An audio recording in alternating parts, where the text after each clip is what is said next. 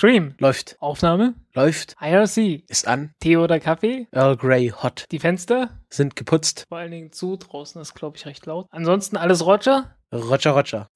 12, 11, 10, 9. Ignition sequence start. 6, 5,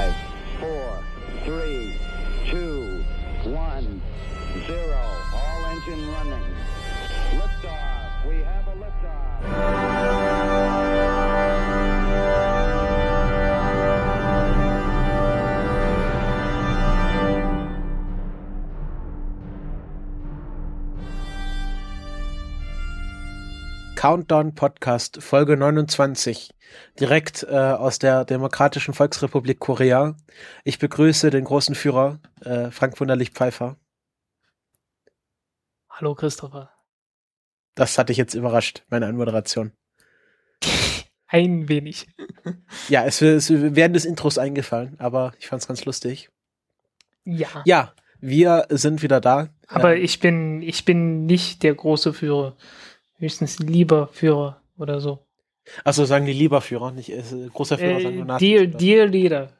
Dear Der- Leader ah, genau. Der, der, der liebe. Führer, der liebe Podcast-Führer.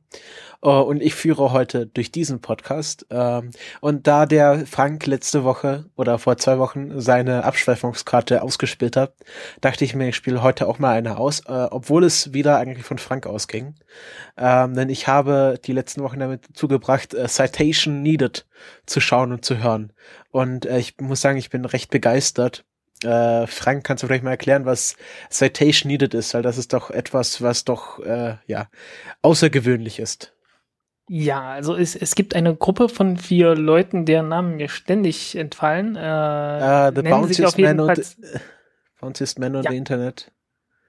ja, äh, auf jeden Fall zusammen nennen sie, sich, nennen sie sich die Technical Difficulties. Und die hatten irgendwann mal sich angefangen hinzusetzen und haben ein Spiel gespielt mit äh, Trivial Pursuit Karten aus den 70er Jahren, nee, nee, aus den 80er Jahren. 19, Und, äh, haben halt- 1984. 84, ja. Kann ich mir wegen Äh, Orwell so gut merken. Und, haben dann halt äh, ja die Antworten vorgelesen und man sollte auf die Fragen kommen. Das hat sich dann irgendwann weiterentwickelt und daraus wurde dann Citation Needed und äh, diesen Spruch kennt man natürlich aus der Wikipedia und das Ganze läuft dann so, dass äh, Matt, äh, Matt Scott sage ich schon, Tom Scott äh, sich äh, sich halt hinsetzt mit einem Wikipedia-Artikel auf dem Laptop und äh, die andere und äh, er nennt das Thema und alle anderen müssen halt raten, worum es geht. Und äh, für jeden genannten Fakt, der so auch im Artikel steht, gibt es einen Punkt mit einem Ping am Glas und äh, für besonders gute Antworten gibt es Mystery Biscuits.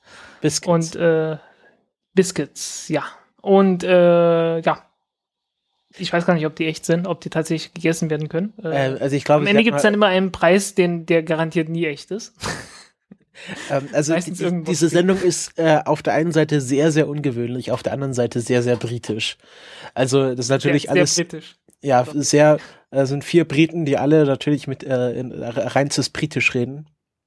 Tom Scott kennt man vielleicht äh, aus einer anderen Produktion, ähm, nämlich äh, Things You Might Not Know. Das ist so ein äh, kleiner YouTube-Kanal, wo auch Citation Needed läuft und dort äh, erzählt er von Dingen, die man vielleicht nicht vorher wusste.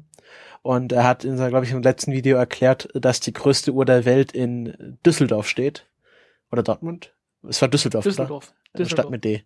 Äh, da, da ist nämlich der Rheintower und äh, der hat eine digitale Uhr an seinem, äh, wie nennt man das, Ständer, Mast? Äh, Must würde ich es nennen. Ja. Ähm, ja, und Citation Needed ist ein sehr interessantes Projekt, weil ähm, die machen das nicht wirklich kompetitiv, sondern mehr sind mehr auf, äh, aus, auf Witz ausgelegt. Ähm, wer vielleicht sich noch erinnert, es gab mal aus Sat 1 die Sendung Genial daneben, wo man auch so ja komische Fragen beantworten musste und äh, die Kandidaten haben sich dann auch bemüht, möglichst witzige Antworten zu geben und so ähnlich funktioniert das auch bei Citation Needed. Äh, also man versucht äh, da möglichst witzig auf diese Sachen zu antworten. Ähm, also auch gerade bei diesen Trivial Pursuit Fragen, da waren einfach diese Antworten vorgelesen. Manchmal stand einfach nur on the moon. Und dann mussten sie halt rausfinden, was die Frage dazu ist. Und dann äh, kam, kommen natürlich auf sehr lustige Antworten. Ähm, einmal haben sie herausgefunden, was alle äh, gibt vier Sätze, die alles besser machen, äh, nämlich on ice, covered in bees, äh, on the Moon und äh, in Outer Space oder auf jeden Fall solche Sachen war es und alles macht es instantan besser. Also äh, ja. äh, irgendwie äh, Countdown Podcast on Ice Countdown Podcast, covered in bees. Äh, also da kommt auch sehr lustige Ideen. Man braucht ein bisschen, wenn man nicht wirklich felsenfest im Englischen verankert ist, dann braucht man ein Weilchen, um äh, dann überhaupt mitzukommen. Glücklicherweise haben die neuen Folgen äh, auf YouTube mittlerweile Untertitel auch auf Deutsch. Und der sich am Anfang, obwohl ich mich als relativ Firmenkenner äh, des Englischen verstehen würde, ähm, äh, habe ich am Anfang ein bisschen gebraucht, um die, die Leute zu verstehen. Und äh, da waren die ja. Untertitel doch sehr, sehr praktisch. Mittlerweile kommt man dann schon mit. Ähm, um deine Frage zu beantworten, ich glaube, die Mystery Biscuits sind mittlerweile eine Metapher geworden und nicht, äh, nicht ja, mehr echt. Ich glaube, am Anfang waren sie echt. Da hatten sie auch noch Kekssorten ähm, erwähnt, aber ich glaube, jetzt gibt's sie nicht mehr wirklich. Ja, und der, der Preis ist am Ende natürlich über so irgendein Wortspiel. Ja, irgendein, irgendein alliterarisches Wortspiel. Wortspiel. Ist, ist sehr, sehr lustig. Also äh, ich, kann man also gar nicht richtig beschreiben. Muss man schauen. Ja, muss man, muss man anhören. Es ist, es ist toll. Ja, genau. okay. Äh, ich habe gehört, es geht hier um Raumfahrt. Habe ich auch mal gehört. Ähm, und wir kommen jetzt zum ersten Raumfahrtthema. Und da haben wir Hörerpost bekommen. Und zwar, also nicht wirklich Post, aber es war, es, es geht, geht schon in die Richtung von einer Postkarte. Ähm, der einzige Mensch wahrscheinlich, der regelmäßig unsere Facebook-Seite liest, äh, nämlich der liebe Lutz, ähm, mit dem ich auch schon vorher Kontakt hatte, ob äh, Zeit und Daten der Streamings, weil ich das nie auf Facebook verbreite. Ähm, der war mit, äh, mit seinem Sprössling ähm, in Morgenröte Rautenkranz. Und äh, der Name allein ist schon es wert, diesen Ort zu besuchen. Aber war mal, äh, war mal sehr bekannt vom Wetterbericht her, weil da regelmäßig die kältesten Temperaturen in Deutschland gemessen wurden. ähm, äh, und dieser Ort erlangte Berühmtheit, weil das der Heimatort des ersten deutschen Astronauten ist, nämlich Frank. Äh, Sigmund Jähn. Da würde ich dir jetzt gerne Mystery Biscuits äh, zu geben, aber ich habe keine vorbereitet. Ähm, genau, Sigmund Jähn wohnt immer noch dort. Ähm, war auch mal in einer Folge Raumzeit zu hören. Also wer, wer den mal reden hört, Raumzeit, der Tim hat ihn mal interviewt. Und dort gibt es die Deutsche Luft- und Raumfahrt-Ausstellung. Und ja, dort werden schicke Sachen zur Luft- und Raumfahrt ausgestellt. Und der Lutz hat viele Fotos geschickt, äh, wo man sehen kann, also sie haben verschiedene Modelle von einer Ariane, einer Saturn V und äh, dieser komischen Ares-Rakete, die so einen großen Kopf hat und dafür so einen schlanken Körper, die sehr lustig aussieht. Die Ares, die Ares 1. Genau. Ähm, und daran merkt man, dass die, also was Lutz auch geschrieben hat, diese Ausstellung ist ein bisschen angestaubt, wenn da immer noch die Jahres 1 ausgestellt wurde. Äh, vielleicht ja. aus, aus äh, historischen Gründen.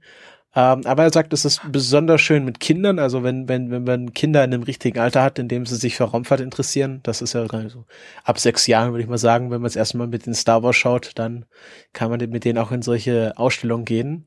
Und er hat auch gesagt, man kann schön wandern. Also wer, wer ein Freund des Wandern ist, Wanderns ist, man kann da in der Umgebung sehr schön wandern, wenn man aus dem Museum rauskommt oder sich das als Ziel stecken. Äh, weil Morgenröte Rautenkranz liegt doch schon etwas in der Pampa. Ich habe mir das mal angeschaut. Ich ich bin ja äh, demnächst in Leipzig für zwei Monate und äh, habe mir überlegt, ob ich da vielleicht mal ein Wochenende runterfahre, aber das ist schon wirklich äh, am Arsch der Welt. Und ja. mal schauen, ob ich das schaffe. Witzigerweise hat Leipzig eine ganz nette Umgebung. Äh, aufgrund der Bergbaugeschichte gibt's jetzt jede Menge Seen ringsrum, äh, was eine ernsthafte, äh, im Grunde ist es eine Verbesserung, weil äh, dadurch wird die Landschaft nicht so eintönig. Wo haben sie nochmal das Plutonium abgebaut? Äh, nee, das ist noch ein Stückchen weiter, äh, ein Stückchen weiter westlich gewesen. Das ist ein Stück südlich von meiner Heimatstadt Zeitz. Ja, aber so äh, Strahlung, das ist ja auch kalt. Also bei mir in der Nähe, äh, in der Nähe von meiner ehemaligen Schule gab es eine Radonbad. Ah, okay, ja. äh, aber ich glaube, ja, so, die kennt man. Plutonium im, im Wasser ist vielleicht nicht so gesund. Ich weiß nicht. Ja, also na, Plutonium ist es nie, aber äh, schlimmeres Zeug dafür. Und der hat Fotos Äh, geschickt. Ich habe die auf unsere Facebooks, also Lutz hat Fotos geschickt von äh, von der Ausstellung. Ähm, habe ich auf der Facebook-Seite verlinkt und auch auf Twitter mal verschickt. Ähm, Werde ich aber noch mal in den Show Notes verlinken. Ähm, und wem das gefällt, der kann da mal einen Abstecher hinmachen, wenn er gerade in der Region ist und vor allem, wenn er ein eigenes Auto hat, weil ich glaube, dann ist das Ganze doch sehr praktisch. Es, Ähm, es gibt dort einen Bahnhof, weil das weiß ich nur deswegen, weil die Wetterstation an dem Bahnhof ist. Ah, okay. In einer Senke, weshalb es dort öfters mal kalt wurde. Aber du, du weißt ja, wie das ist mit Land und Bahn. Da fährt vielleicht mal alle, alle drei Tage eine, eine, eine Dampflokomotive Ja, steht ab zu und befürchten. Holt, holt die Post. Und äh, ich stell mir so Dass überhaupt noch angefahren wird, ist immer eine zweite Frage. Ja, Aber ja, ich, ja. denke, ich denke, müsste groß genug sein. Ja, und wenn das halt so ein historischer Ort ist, irgendwas wird sich da schon machen lassen. Also wir danken dem Lutzer recht herzlich für, für die Hörerpost. Äh, Das hat, hat mich und wahrscheinlich auch den Frank sehr gefreut. Ähm, und wir kommen äh, zum äh, Kalenderblatt. Wir machen weiter mit historischen Themen. Und da haben wir Beziehungsweise eher mit, mit also mit, mit historischen Themen, die äh, historische Bewandtnis haben, äh, aber eigentlich plötzlich sehr aktuell sind, ne? Genau. Äh, wir hatten schon mal im Kalenderblatt über Apollo 14 geredet, als ich die Geschichte mit dem äh, Golfball auf dem Mond gebracht habe mit Alan Shepard. Ähm, Und äh, Alan Shepard war natürlich nicht der Einzige, der bei Apollo mit 14 mitgeflogen ist. Das wäre ein bisschen kompliziert geworden. Aber, ähm, nee, nicht aber, äh, denn es gab auch noch zwei andere ähm, äh, äh, ja, Astronauten mit an Bord und einer davon war Edgar Mitchell. Und der ist vor kurzem gestorben, nämlich am 4. Februar, also vor fünf Tagen, ähm, ist er im Alter von 86 Jahren, ha, gut gerechnet, äh, ähm, in Florida, in pa West Palm Beach gestorben. Also dort, wo die ganzen alten Leute in der USA sowieso wohnen. Ja. Ähm, und er war der sechste Mensch auf dem Mond. Ist klar, Apollo 11 zur Leute, Apollo 12 zur Leute, Apollo 13 niemand, Apollo 14 erst steigt Alan Shepard als Kommandant aus und er dann als Lunar Landing Module Pilot. Ähm, und ja, das war dann auch Der schon Pilot eine durfte länger drin bleiben, damit er abhauen kann, wenn der, wenn er, wenn der Kommandant zu viel Scheiße gebaut hat. Ähm, ich glaube, das ist einfach, weil Alan Shepard, also ich glaube, das ging nach Seniorität. Ähm, Ah, okay. Und äh, Alan Shepard, das ist ja die Geschichte, habe ich, hab ich wahrscheinlich schon mal erzählt, also dass er ja sehr lange gesperrt wurde, also er durfte ja bei ähm, Ja, ja. Mercury mitfliegen und dann wurde er wegen des Herzfehlers für ähm, Gemini gesperrt und hat sich dann operieren lassen, nee, nicht Herzfehler, äh, irgendwas im Innenohr, irgendwas mit Innenohr, dem ja, Gleichgewicht. Ähm, und deswegen war das, die, das, dass er da bei Apollo, er sollte ursprünglich bei Apollo 13 mitfliegen, was wahrscheinlich im Nachhinein äh, ihn äh, ziemlich gefreut hat, dass er dann ei- eine Mission später geflogen ist. Ähm, und genau, und deswegen haben sie ihn wahrscheinlich zuerst rausgelassen, weil das halt so der, der alte Hase der Raumfahrt war und der Edgar Mitchell war erst in der fünften Astronautengruppe ausgewählt worden. Ähm, ja, das war auch schon seine größte Errungenschaft, denn danach äh, glitt er so ein wenig in das Esoterische ab. Ähm, er gründete das äh, Institute of No Ethic Science, ähm, das sich mit Bewusstseinsveränderung befasst und äh, ja glaubte, dass da, also er hatte, er glaubte sehr stark an Außerirdische und äh, meinte, er hätte so vier Kontakte, die ihm beweisen könnten, dass in Roswell äh, wirklich in den 50ern ein UFO gelandet ist. Ja, es waren natürlich auch die, die, die späten 60er und frühen 70er Jahre, so New Age-Bewegungen waren damals, ah, auf Englisch würde man sagen, dime a dozen. Also gab es dann doch Ja. die ein oder andere. Von daher ist das jetzt auch nichts so Besonderes.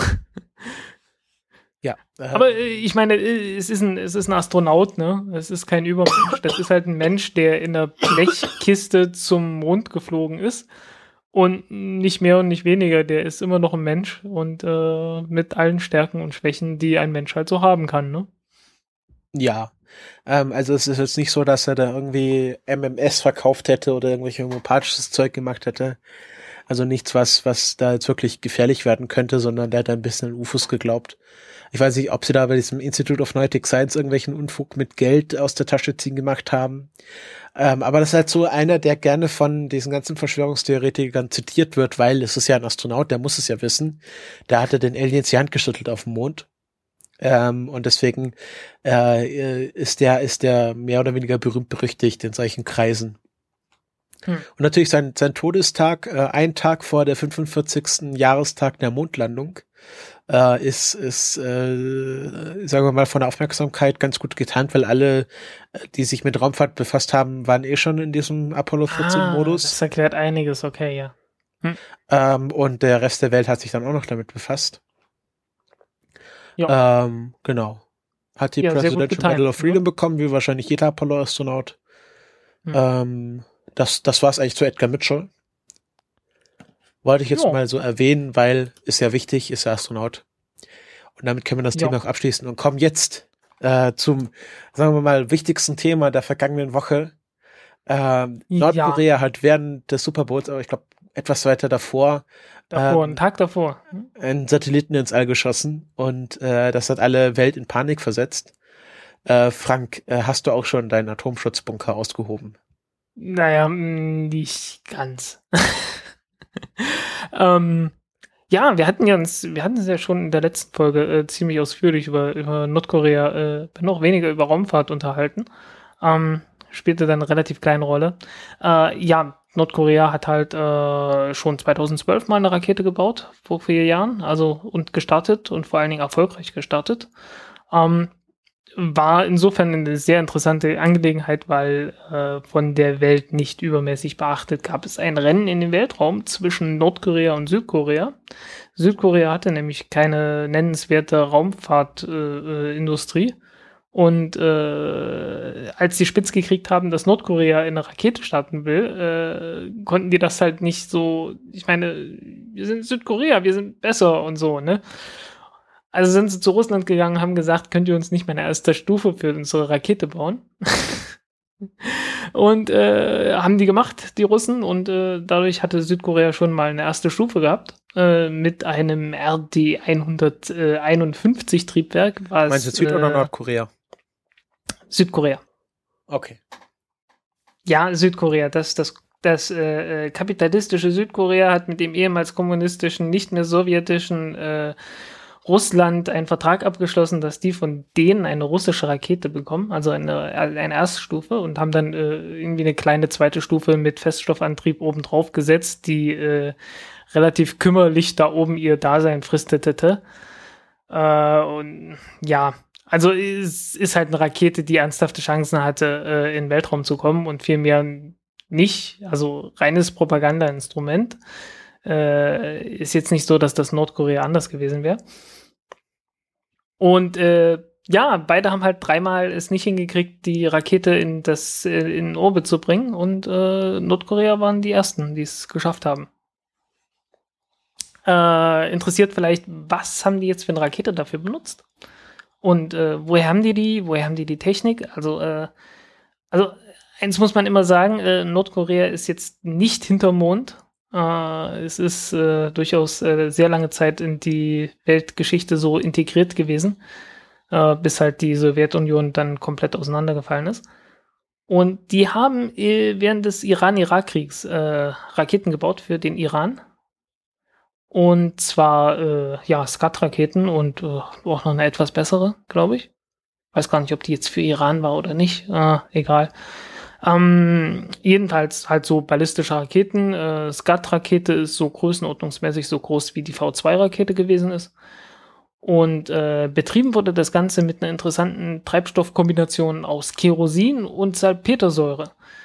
Äh, kann man, wenn man es heiß genug macht, äh, fängt das Zeug an zu brennen. Äh, so wie es ist. Äh, Salpetersäure ist ja HNO3 hört man ja schon, okay, jede Menge Sauerstoff drin. Äh, ja, zusammen mit Kerosin verbrennt das ganz ordentlich, wäre noch nicht so effizient, als wenn man reinen Sauerstoff hätte. Äh, ist insgesamt ein ziemlich ineffizienter Treibstoff, aber äh, hat halt den Vorteil, dass das Ganze halbwegs lagerbar ist. Nicht ewig, aber äh, lang genug. Und deswegen hat man das halt gemacht. Es ist so ein klassisches militärisches Dingens halt äh, um eine einfache Raketentechnik da irgendwie zu realisieren und äh, haben halt äh, daraus die erste und die zweite Stufe gebaut. Äh, die erste Stufe hat noch ein etwas größeres Triebwerk benutzt von einer etwas größeren ballistischen Rakete, die sich in, äh, äh, die sich in Nordkorea äh, Nodong, glaube ich, nennt. Und davon haben die halt vier Stück genommen. Äh, jedes dieser vier großen Triebwerke hat so 27 Tonnen Schub. Dazu nochmal jeweils eine Steuerdüse mit drei Tonnen Schub und dadurch hat das Ding am Anfang äh, 120 Tonnen Schub gehabt. Wiegt sowas um die 90 Tonnen äh, Startgewicht und äh, ja, zweite und dritte Stufe zusammen wiegen sowas wie 30 Tonnen, also ungefähr ein Drittel von der Startmasse. Und erste Stufe, äh, nee, plötzlich die letzte Stufe, äh, dann sowas um die 10 Tonnen oder so muss das sein. Und äh, ja, die dritte Stufe ist etwas moderner, äh, benutzt eine Kombination aus, also die, die klassische Kombination letzten Endes aus unsymmetrischen Dimethyl Dimethylhydrazin, UDMH, und äh, ja, äh, Stickstofftetroxid, äh, NTO, was halt so ein klassisches Ding ist, ist etwas effizienter als äh, diese Kombination aus Salpetersäure und Kerosin und das war auch relativ dringend nötig, weil ansonsten hätte das Ding nie den Orbit erreicht. Ähm, ja, und so kommt das Ding halt in Orbit. Äh, es gab Spekulationen 2012, als diese zum ersten Mal geflogen ist, ähm, ob die erste, also man hat das gesagt, ja, die erste Stufe, die ist noch mit Flossen stabilisiert und äh, nee, ist nicht. Also hat halt echte Steuerdüsen gehabt, weil das hat wieder Nordkorea niemand zugetraut, dass die Steuerdüsen benutzt haben, obwohl das Ganze äh, auch schon in 50er Jahren oder 60er Jahren relativ Stand der Technik war. Äh, ich, ich, ich weiß nicht, äh, die Leute haben irgendwie das falsche Bild von Nordkorea. Die Was ist denn das richtige Bild? Äh, ja, sie haben halt, sie haben halt ein Problem, äh, dass sie relativ äh, abgeschlossen sind. Also sind halt abgeschlossen von von der Welt. Ne? Äh, einfach weil sie, weil sie halt mit jeden Mengen Embargos äh, belegt wurden, äh, können halt nichts exportieren, nichts importieren vernünftig. Äh, exportieren tun sie höchstens irgendwie Arbeitskräfte nach China, die dann dort arbeiten für einen Hungerlohn und dann gibt's halt diese komische Sonderwirtschaftszone zwischen Nordkorea und, äh, und Südkorea, wo dann Nordkoreaner für südkoreanische Firmen arbeiten, so wie das in der DDR mit Ikea und Quelle und so weiter passiert ist, ne? Und äh, ist natürlich auch bloß eine, eine totale Ausbeutung, ne?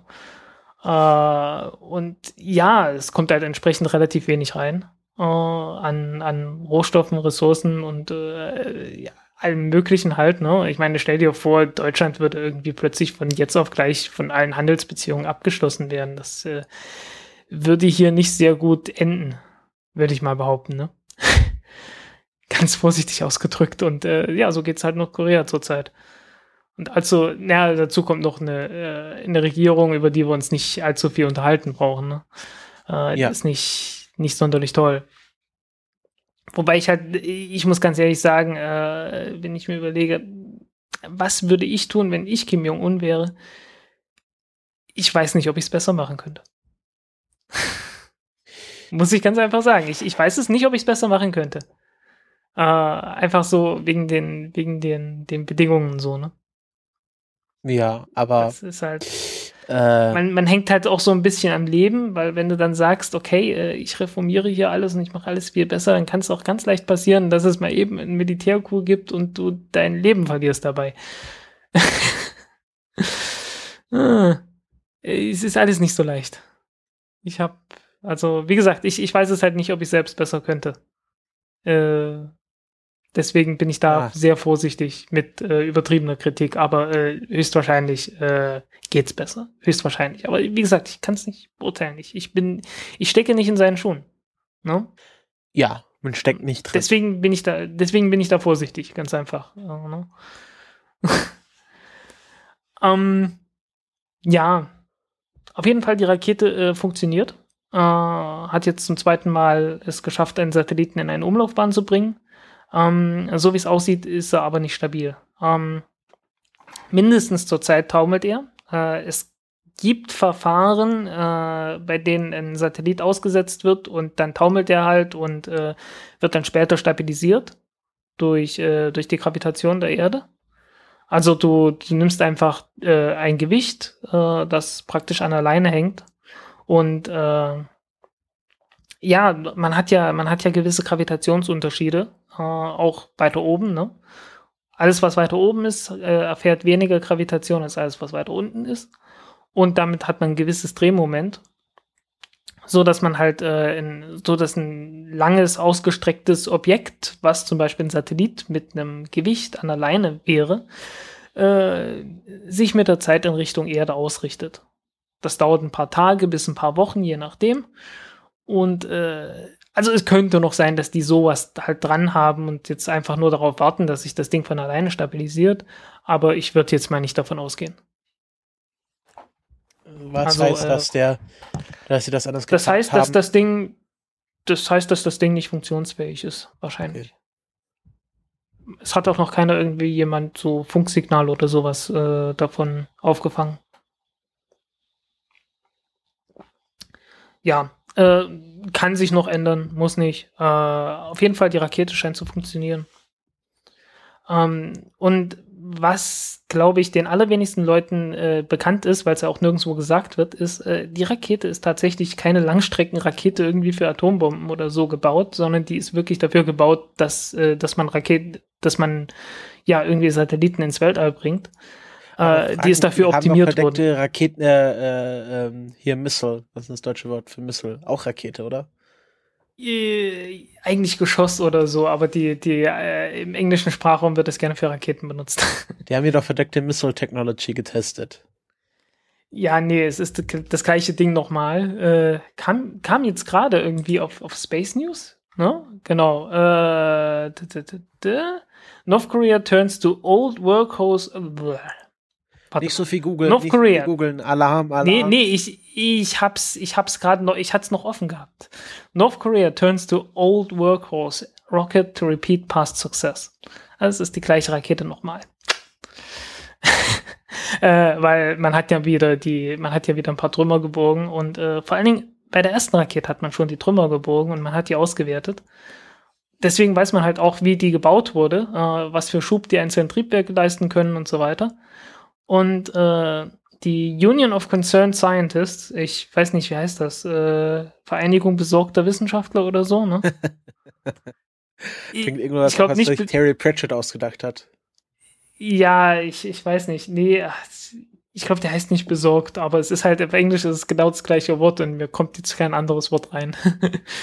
äh, ja, Egal. Äh, jedenfalls, äh, die haben halt äh, gleich zwei Statements rausgegeben. Einmal äh, den, einmal eine Übersetzung des südkoreanischen Berichts äh, davon und einmal äh, halt äh, von einem Deutschen, ich weiß gar nicht mehr, wie der hieß. Äh, der hat jedenfalls eine Präsentation gegeben, die das äh, ganz gut äh, zeigt. Äh, ja, dass die Rakete halt tatsächlich dafür optimiert wurde, äh, einen Satelliten ins Weltall zu bringen. Und äh, wäre die nicht dafür optimiert worden, hätte sie es auch nicht geschafft. also, äh, ja. Äh, es wird alles nicht so heiß gegessen, wie es äh, hier gekocht wurde. Okay. Gab natürlich dann auch wieder diese ganzen Spielchen, dass, äh, dass Japan angekündigt hat, dass die Rakete abgeschossen wird, wenn sie nach Japan fliegt. Äh, ja, Nordkorea hat äh, am Tag davor schon, also ich, ich habe ja äh, geblockt darüber und äh, am Tag davor schon hatten die angekündigt, äh, äh, wo die, die Trümmer der Rakete runtergehen würden. Also äh, die haben halt einen Bericht abgegeben an die International Maritime Union oder Organization. Ich glaube International Maritime Organization und äh, haben halt gesagt, okay, äh, bitte hier in diesem Gebiet im Gelben Meer und nach Süden hin äh, mal ein bisschen vorsichtig sein mit, mit der Schifffahrt, weil da kommen Trümmer runter, was halt jedes Land so macht, dass irgendwo eine Rakete startet. Äh, völlig normal, ne? Äh, von daher wusste jeder, okay, es kommt jetzt einer und äh, die haben auch Zeitraum gegeben äh, von bis äh, zu folgenden Tageszeiten ist das, bla bla. Und ja, alles nicht so geheimnisvoll, wie man das, wie man das so äh, in den Medien halt äh, erlebt hat. Uh, ja, was soll man sagen, ne? Ja, aber äh, ja, wir leben in einem Land mit einem äh, Radiosender, der nennt sich Deutschlandfunk. Und der Deutschlandfunk hat es noch nicht mitgekriegt, äh, dass Nordkorea schon seit 2009 nicht mehr kommunistisch ist. Sondern sozialistisch. äh, nö, nö, weder noch. Nordkorea ist jetzt einfach nur noch äh, Nordkorea. Demokratische Volksrepublik. Ist halt eine Volksrepublik und fertig. Also okay. nach, nach eigener Definition halt mit, mit halt so äh, äh, glorifizierten Idol an der Spitze, ne? Ja. Naja, also Sowjetunion war ja auch nie kommunistisch. Ja, aber äh, die haben die haben halt wirklich äh, die ganzen Anleihen daraus haben sie halt einfach rausgeschmissen, weil äh, okay. Ja, die, die haben halt auch, die hatten ja schon längere Zeit dann auch schon unter Kim Jong-il hatten sie ja schon äh, experimentiert mit Marktwirtschaft und so. Äh, und haben das langsam umgesetzt, äh, nicht so richtig, nicht überall und immer erfolgreich. Äh, unter den Bedingungen ist das sowieso schwierig. Äh, aber halt, wie gesagt, es ist halt, äh, es konnte halt auch keiner mehr sagen, dass das Ganze kommunistisch wäre, weil die, die haben es halt nicht mehr geschafft, das Land ordentlich zu verwalten und dann haben sie halt äh, angefangen, da wieder Märkte einzuführen und so weiter. Ja, äh, Nordkorea. es gibt Reformen in Nordkorea. Es bleibt dort nicht alles gleich, äh, nur unsere Berichterstattung, die bleibt immer gleich. ja, es halt es wahrscheinlich ist, war es früher bei der Sowjetunion auch nicht viel anders. Ja, ich Reich des Bösen. Ja, ich ja, ich, ich bin da, ich bin da ehrlich gesagt einigermaßen immer wieder geschockt, äh, wie man mit dem Land umgeht. Äh, vor allen Dingen, äh, ich, ich gucke halt nicht so sehr auf die Regierung. Ich gucke einfach da drauf, äh, da leben 20 Millionen Leute, mehr als 20 Millionen Leute drin und wir behandeln die wie einen letzten Dreck. Hm. Ja, wir wir, wir äh, sagen halt, ja, Sanktionen und noch ein bisschen mehr Sanktionen und irgendwann muss dieses Land doch mal zusammenbrechen. Und seit einem Vierteljahrhundert wird uns hier erzählt, äh, ja, die stehen kurz vorm Zusammenbruch. Werden die nicht von China unterstützt, irgendwie mit Getreidelieferungen? Ja, ja, auch mit, ja. Aber äh, die, aber China muss sich halt auch ein bisschen an die, an die äh, Sanktionen und so weiter halten, äh, damit sie halt äh, international in der Diplomatie nicht in Ungnade fallen. Ne? Äh, alles nicht so leicht. Nee. Ne? Nee, wirklich äh, nicht. Und äh, ja, also wie gesagt, ich, äh, ich, ich habe da ein gewisses Mitgefühl, vor allen Dingen mit den Menschen dort.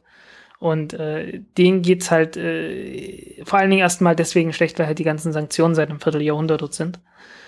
Und äh, es würde denen ohne das erstmal ernsthaft besser gehen. Äh, scheiß drauf, dass es immer noch eine, eine Diktatur ist und so weiter, aber äh, es, ist, es ist halt ein Unterschied, ob man in einer Diktatur lebt unter äh, Bedingungen einer äh, wirtschaftlichen Blockade oder in einer Diktatur, die halt unter etwas besseren Bedingungen lebt. Auch wenn es eine Diktatur ist. Und, ja, wir äh, liefern ja, ja Waffen nach Saudi-Arabien. Ja. Ist ja auch, ist ja, das ist ja ein Königreich, das ist ja was anderes, aber. Ja, ja. ja. also, ja, wie gesagt, ich, nicht, ich, ich habe da ein gewisses, ich habe da einfach ein gewisses Mitgefühl mit den Menschen und äh, äh, die Regierung ist halt die Regierung und äh, die kann man dann auch. Äh, ich meine, jede, jede Demokratie, die wir kennen, ist aus irgendeiner Militärdiktatur heraus entstanden. Ne? Deutschland sowieso. Äh, guck dir Frankreich an. USA. Guckst dir an, also äh, nee, ich frag, ist halt, ich frag, ich frag USA, Militärdiktatur. USA, ja, okay. Naja, USA. Kolonie, ah. Hm. Kolonie. Hm. Sagen wir mal Militärdiktatur oder Kolonie. Und was ist ja. mit Italien? Königreich. Ach, ach Gottchen, das oh, war, okay, da war so, so wie Deutschland. So wie Deutschland. Ja, halt vielstaatliches Ding, dass ich, das irgendwann vereinigt wurde. Griechenland auch. Und äh, auch und, und, aus Italien kommt ja der Faschismus. Ne? Nicht ja, vergessen. Ja, was ist mit Frankreich? Ja, mit Na, Napoleon Bonaparte. Ja, ja aber ja. Was davor her. war und was danach kam, äh, das war ja, nicht alles toll. Ich überlege gerade, ob es irgendwie eine Ausnahme gibt. Äh, naja, England ist schon eine Ausnahme. Es ist, das hat sich langsam entwickelt. Aber ja, halt auch, auch äh, ursprünglich. Aber halt ursprünglich auch bloß aus einer, aus einer Diktatur heraus, ne? die, die halt sich bloß nicht mehr halten konnte und dann äh, sich äh, letzten Endes vom Volk diktieren lassen musste, dass äh, gewisse Rechte da, äh, also dass da ein Parlament eingeführt wird, das ein gewisses Mitspracherecht hat und das hat sich dann so im Laufe der Jahrhunderte entwickelt. Also es ist schon eine gewisse Ausnahme, aber irgendwo ist, es fängt halt immer irgendwo an und äh, ja, es geht nirgendwo von jetzt auf gleich irgendwie über Nacht, dass plötzlich Demokratie ist oder so. Äh, fängt immer mit irgendwas an, das unschön ist und wird dann besser. Meistens deshalb, weil die Leute sagen, äh, es könnte besser sein. Ja. Okay, beerdigen wir dieses Thema. kommen wir zu einem anderen Land, was äh, abspalterische Tendenzen hat. Schottland. Die sind jetzt auch Schottland. groß in die Raumfahrt eingestiegen und haben, was haben die denn für Ambitionen in der Raumfahrt? Die, die, militärische. Äh, die haben, äh, oh, ich kann gar nicht sagen, wo es war. Ich glaube auf den Orkney-Inseln. Äh, kann jetzt total falsch sein. Äh, tut mir leid. Hattest Äh, du im Vorgespräch so gesagt? Nee. Ich habe, ja, habe ich, aber äh, ich habe nicht nochmal nachgeschaut und das hätte ich vielleicht tun sollen. Ähm, in jedem Fall, äh, auf dem Territorium dessen, was wir Schottland nennen, äh, wurde eine Trident-Rakete äh, gestartet und äh, das ist äh, also getestet, ne? Und äh, die geht dann halt als ballistische Rakete, ne? Äh, auch aus der Atmosphäre raus, über 100 Kilometer Höhe. Und es wurde die erste Rakete, die von britischem Boden aus äh, das Weltall erreicht hat. Das ist alles. Und äh, Aber da war kein, ja, keine es gab Nutzlast. keine. Ja, irgendein Massesimulator äh, anstelle einer Atombombe, würde ich doch mal hoffen. Was wollen die mit Atombomben im Weltraum? Äh, Trident-Raketen sind Abschreckung. Okay, Großbritannien also hat, äh, Schottland rüstet, äh, nicht Schottland, Großbritannien rüstet auf oder Nö, die, die rüsten halt nicht auf. Das ist halt so die, die ganz normale, äh, ja, entstand, also äh, das ganz normale Prozedere, das du halt brauchst, damit so eine Abschreckung dann auch funktioniert. Das, also um zu schauen, ob die Raketen auch alle noch funktionieren und so weiter. Äh, USA machen das genauso. Ne? Ich meine, äh, letztes Jahr im November oder so war doch diese Geschichte in, in ja. Kalifornien gewesen. Ne? War auch eine Trident-Rakete. Das war halt einer von mindestens drei äh, äh, Tests von Langstreckenraketen, atomaren äh, Langstreckenraketen, zu denen auch passende Atomsprengköpfe rumliegen. Äh, keinerlei internationale Verurteilung von solchen Provokationen natürlich. Ne? Ja, wenn es Nordkorea gemacht hätte, wäre gleich hier Natürlich. Polen offen gewesen. Mhm. Ja, also äh, wie gesagt, das ist äh, ja, es ist, ist aber so, so typisch halt letzten Endes. Äh, übrigens auch typisch, dass man mit Militärtechnik anfängt, um äh, später daraus äh, ja halt flugfähige Raketen für, für irgendwelche Satellitenstarts äh, zu entwickeln. Wurde halt überall so gemacht, ne? Naja, Großbritannien liegt halt etwas ungünstig für äh, Raketenstarts. Bisschen besser. Äh, ja. Ja, naja, die hatten ja auch jede Menge Kolonien und so weiter. Äh, also die äh, Großbritannien hatte ja am Anfang ein, ein durchaus vorhandenes Raumfahrtprogramm, haben die Black Arrow entwickelt und äh, die ist zweimal erfolgreich gestartet und dann haben sie gesagt, äh, brauchen wir nicht. Raumfahrt, sich das dann- wird sich nicht durchsetzen. so ähnlich. Nee, äh, äh, die haben gesagt, okay, wir kooperieren halt mit den USA und mit der ESA und irgendwie wird, also ESA gab's noch nicht, aber mit dem Rest von Europa äh, und irgendwie klappt das dann schon. Okay. Äh, ja, und seitdem fristet halt Raumfahrt in, in Großbritannien ein äh, Schattendasein, das äh, von den Briten durchaus zur Kenntnis genommen wird. Mit britischem Humor. ja, kommen wir zu einem anderen Land, äh, einem sehr kleinen Land äh, mit großen Ambitionen. Äh, Luxemburg hat, äh, nein, äh, hat noch keine Gesetze erlassen, aber äh, diskutiert, äh, Gesetze zum Asteroidenbergbau zu erlassen. Genauso wie es die USA vor kurzem gemacht haben. Äh, wie kommt dieses mini winzig kleine Fürstentum da drüben auf solche großen, großen Gedanken? Äh, Steuerliche Naja. Vorteile. äh, auch. nein, äh, nein, Luxemburg äh, ist tatsächlich eine relativ äh, wichtige Raumfahrtnation. Äh, dort sind zwei große, äh, zwei große Satellitenhersteller äh, beheimatet, SES und Intelsat. Und Okay. äh, also ich weiß nicht, ob es die gehören, glaube ich, zu den drei größten der Welt oder so. Also äh, richtig, richtig große Dickschiffe. Also äh, Lux Luxemburg ist ein kleines Land, aber äh, sind in der Raumfahrt durchaus wichtig, zumindest so in der Nachrichtentechnik und so. Ähm, ja, plus Asteroidenbergbau lohnt sich halt nicht. Punkt. äh, Helium-3 gibt's nicht, habe ich schon mal geschrieben. Ne? Also äh, gibt's dort schon, aber nicht in Mengen, die in irgendeiner Weise sinnvoll wären. Ähm, ja, und äh, ich habe das, ich habe das mal äh, durchgerechnet in, im Beitrag und äh, ja, also Platin oder so abzubauen. Äh, es gibt tatsächlich relativ viel Platin, es gibt auch relativ viel Iridium und Osmium und so seltene Edelmetalle halt äh, auf Asteroiden, die man abbauen könnte, theoretisch. Aber praktisch ist es halt, das Zeug ist halt immer noch so wertlos, dass es sich nicht lohnt. Äh, die, die Kosten, die alleine, alleine das Zeug zurückzubringen, sind zu groß. Also ich, ich hatte es, ich habe es ausgerechnet, den Blogpost kann sich jeder durchlesen. Äh, ich sag mal, die Physik und äh, die allgemeinen wirtschaftlichen Gegebenheiten sprechen doch sehr dagegen, dass sich das irgendwann mal lohnt. Zumindest, äh, ja, bis man nicht irgendwie große Roboterkolonien auf Asteroiden äh, baut, bei denen dann alles automatisch läuft, ohne dass der Mensch daneben stehen müsste, naja, dann, dann ist das eine ganz andere Sache. Aber äh, in, in, jeder, in jedem absehbaren Zeitraum, wer dort Aktien in Asteroidenbergbau investieren möchte, ich rate dringend davon ab. Das wird nichts werden. Außer man wettet auf den Zusammenbruch der Bergbau, äh, Asteroidenbergbaublase. Ja, Put-Optionen sind eine Option, ja. ja. Äh, und, ja, äh, apropos Pleitekandidaten. Ganz kurz, Luxemburg hat jetzt Gesetze oder was wollen jetzt einfach grundweg die erlauben planen, oder? Die, die, nee, nee, die, die planen halt so ähnliche Gesetze wie die USA einzuführen. Also, dass äh, Leute halt äh, im Namen von Luxemburg irgendwie Besitz ergreifen können und dort äh, Schürfrechte sozusagen haben. So wie ich das verstanden habe.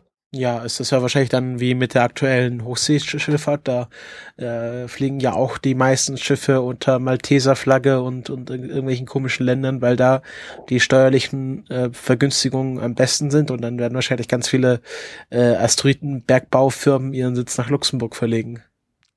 Ja, so oder so ähnlich. Ähm, das, das Einzige, was ich mir äh, der einzige Grund, weshalb mich das Ganze ein bisschen dann doch freut, ist äh, die Tatsache, dass es halt ein paar Unternehmen gibt, die dann äh, kleine Weltraumteleskope bauen, mit denen sie nach Asteroiden suchen wollen. Und äh, das wäre nun tatsächlich hilfreich, weil äh, Asteroiden finden in Erdnähe, äh, ja, das ist etwas, das, das dringend mal getan werden müsste. Ne? Es gibt ja jetzt gerade auch so eine Tagung, äh, irgendwie von der ESA, so eine Asteroidentagung, ne? Nee, ist doch gerade äh, heute International Asteroid Day. Ah, okay, das ist es. Wo sich die, ja. ähm, wo sich die NASA nicht dran beteiligt. Die ah, okay. hatten ja erst ganz groß mit dieser, mit dieser Foundation. Ähm, es gab durch diesen Vertrag äh, mit dieser Foundation um B612, ne? Genau. Und dann haben sie jetzt gekündigt wieder. Mhm. Und ah, okay. seitdem äh, ist da nichts mehr mit Asteroiden bei der NASA. Okay. Davon habe ich gar, gar nichts mitbekommen. Äh, hab ja, ich, ich, wird dann wohl so sein. Ne? Erklärt. Naja. Hm, okay. Äh, ja, jedenfalls äh, ist es halt hilfreich. Ich meine, äh, wenn mal ebenso wie in Chelyabinsk ein Asteroid in die Erde, äh, auf die Erde fallen kann, ohne dass es jemand mitbekommt, bis es halt Plauz macht, ähm, ist dann halt doch irgendwie schlecht, ne? Ja, aber da gibt's ja genügend Leute, die sich darum kümmern. Ich glaube, es gibt sogar einen äh, Na, äh, Twitter, Twitter-Account, also, der es, es wöchentliche, eher, ja. wöchentliche äh, Asteroiden-Einschlagswarnung ausgibt. A apropos Einschlagswarnung, da gab's doch mal diese Geschichte von in Indien, wo der erste Mensch von einem Kometen getötet wurde. Äh, vom, von einem Meteoriten meinst du, ja. Me Meteoriten, ja, genau. Äh, Wäre aber der zweite, irgendwie, es soll, es soll schon mal 1825 eingegeben haben. Ja, äh, irgendwas mit First äh, Confirmed. Und, also, ja. also erster bestätigter, obwohl ähm, auf viele. Und ich glaube, äh, ich glaube, es gab auch mal ein, äh, einen Einschlag in China, wo es sehr viele Tote gegeben haben soll. Aber es sind halt nur so, das sind halt nur chinesische Aufzeichnungen, ne? Chinesen, ja, wir wissen ja, die Chinesen, die waren sehr unzuverlässig. Gerade genau. was, was Schrift angeht, da haben die sehr spät mit angefangen. Nee, hier, äh, Indian Man First, maybe first ever confirmed meteorite death. Deswegen haben wir es auch nicht im Podcast, weil es hier immer noch maybe ist und äh, die Quellen, die ich da auf Twitter habe, äh, haben auch schon viele gesagt, äh, das äh, kann auch einfach nur Humbug sein. Und ja. ähm, wir werden das so, sobald, sobald das bestätigt wurde von den offiziellen Quellen, ähm, wir uns nochmal äh, uns genauer anschauen, aber bis jetzt ist es alles nur Hören sagen. Aber es mir gerade so eingefallen, als du das erwähnt hast. Ja. Nie ist ja, ist ja auch berechtigt. Ähm, und äh, Investment-Tipps geben wir hier öfters mal. beziehungsweise in der, in der dritten Ausgabe vom, vom Countdown-Podcast haben wir schon mal Investment-Tipps gegeben. Genau. Ich Äh, hoffe, namentlich einen angelegt. negativen. Oder eure Put-Optionen bereitgehalten.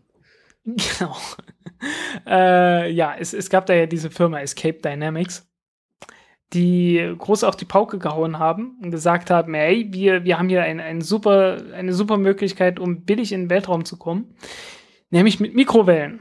Äh, dass man halt äh, ja ein, ein Raumschiff nimmt, äh, sieht aus wie so ein Raumgleiter, bisschen wie ein Shuttle, äh, das eine, unten eine sehr hitzebeständige Platte hat, auf die mit Mikrowellen äh, eingestrahlt wird, äh, heizt sich auf. Äh, die Platte heizt dann Wasserstoffgas auf und äh, das wird dann durch eine Düse unter hohem Druck nach hinten rausgehauen und äh, rein physikalisch funktioniert das, okay? Äh, ist sogar sehr viel effizienter, als das ein normales Triebwerk wäre. Das Dumme ist nur, die Technik ist halt groß. Du brauchst richtig, richtig viel Technik, um so ein ganz kleines Ding zu starten. Äh, halt ein Raumgleiter, der irgendwie 200 Kilo in Orbit bringen kann oder 100 Kilo oder so, äh, braucht dann halt mal eben ein, äh, also Antennen mit einer Fläche von einem Quadratkilometer Größe.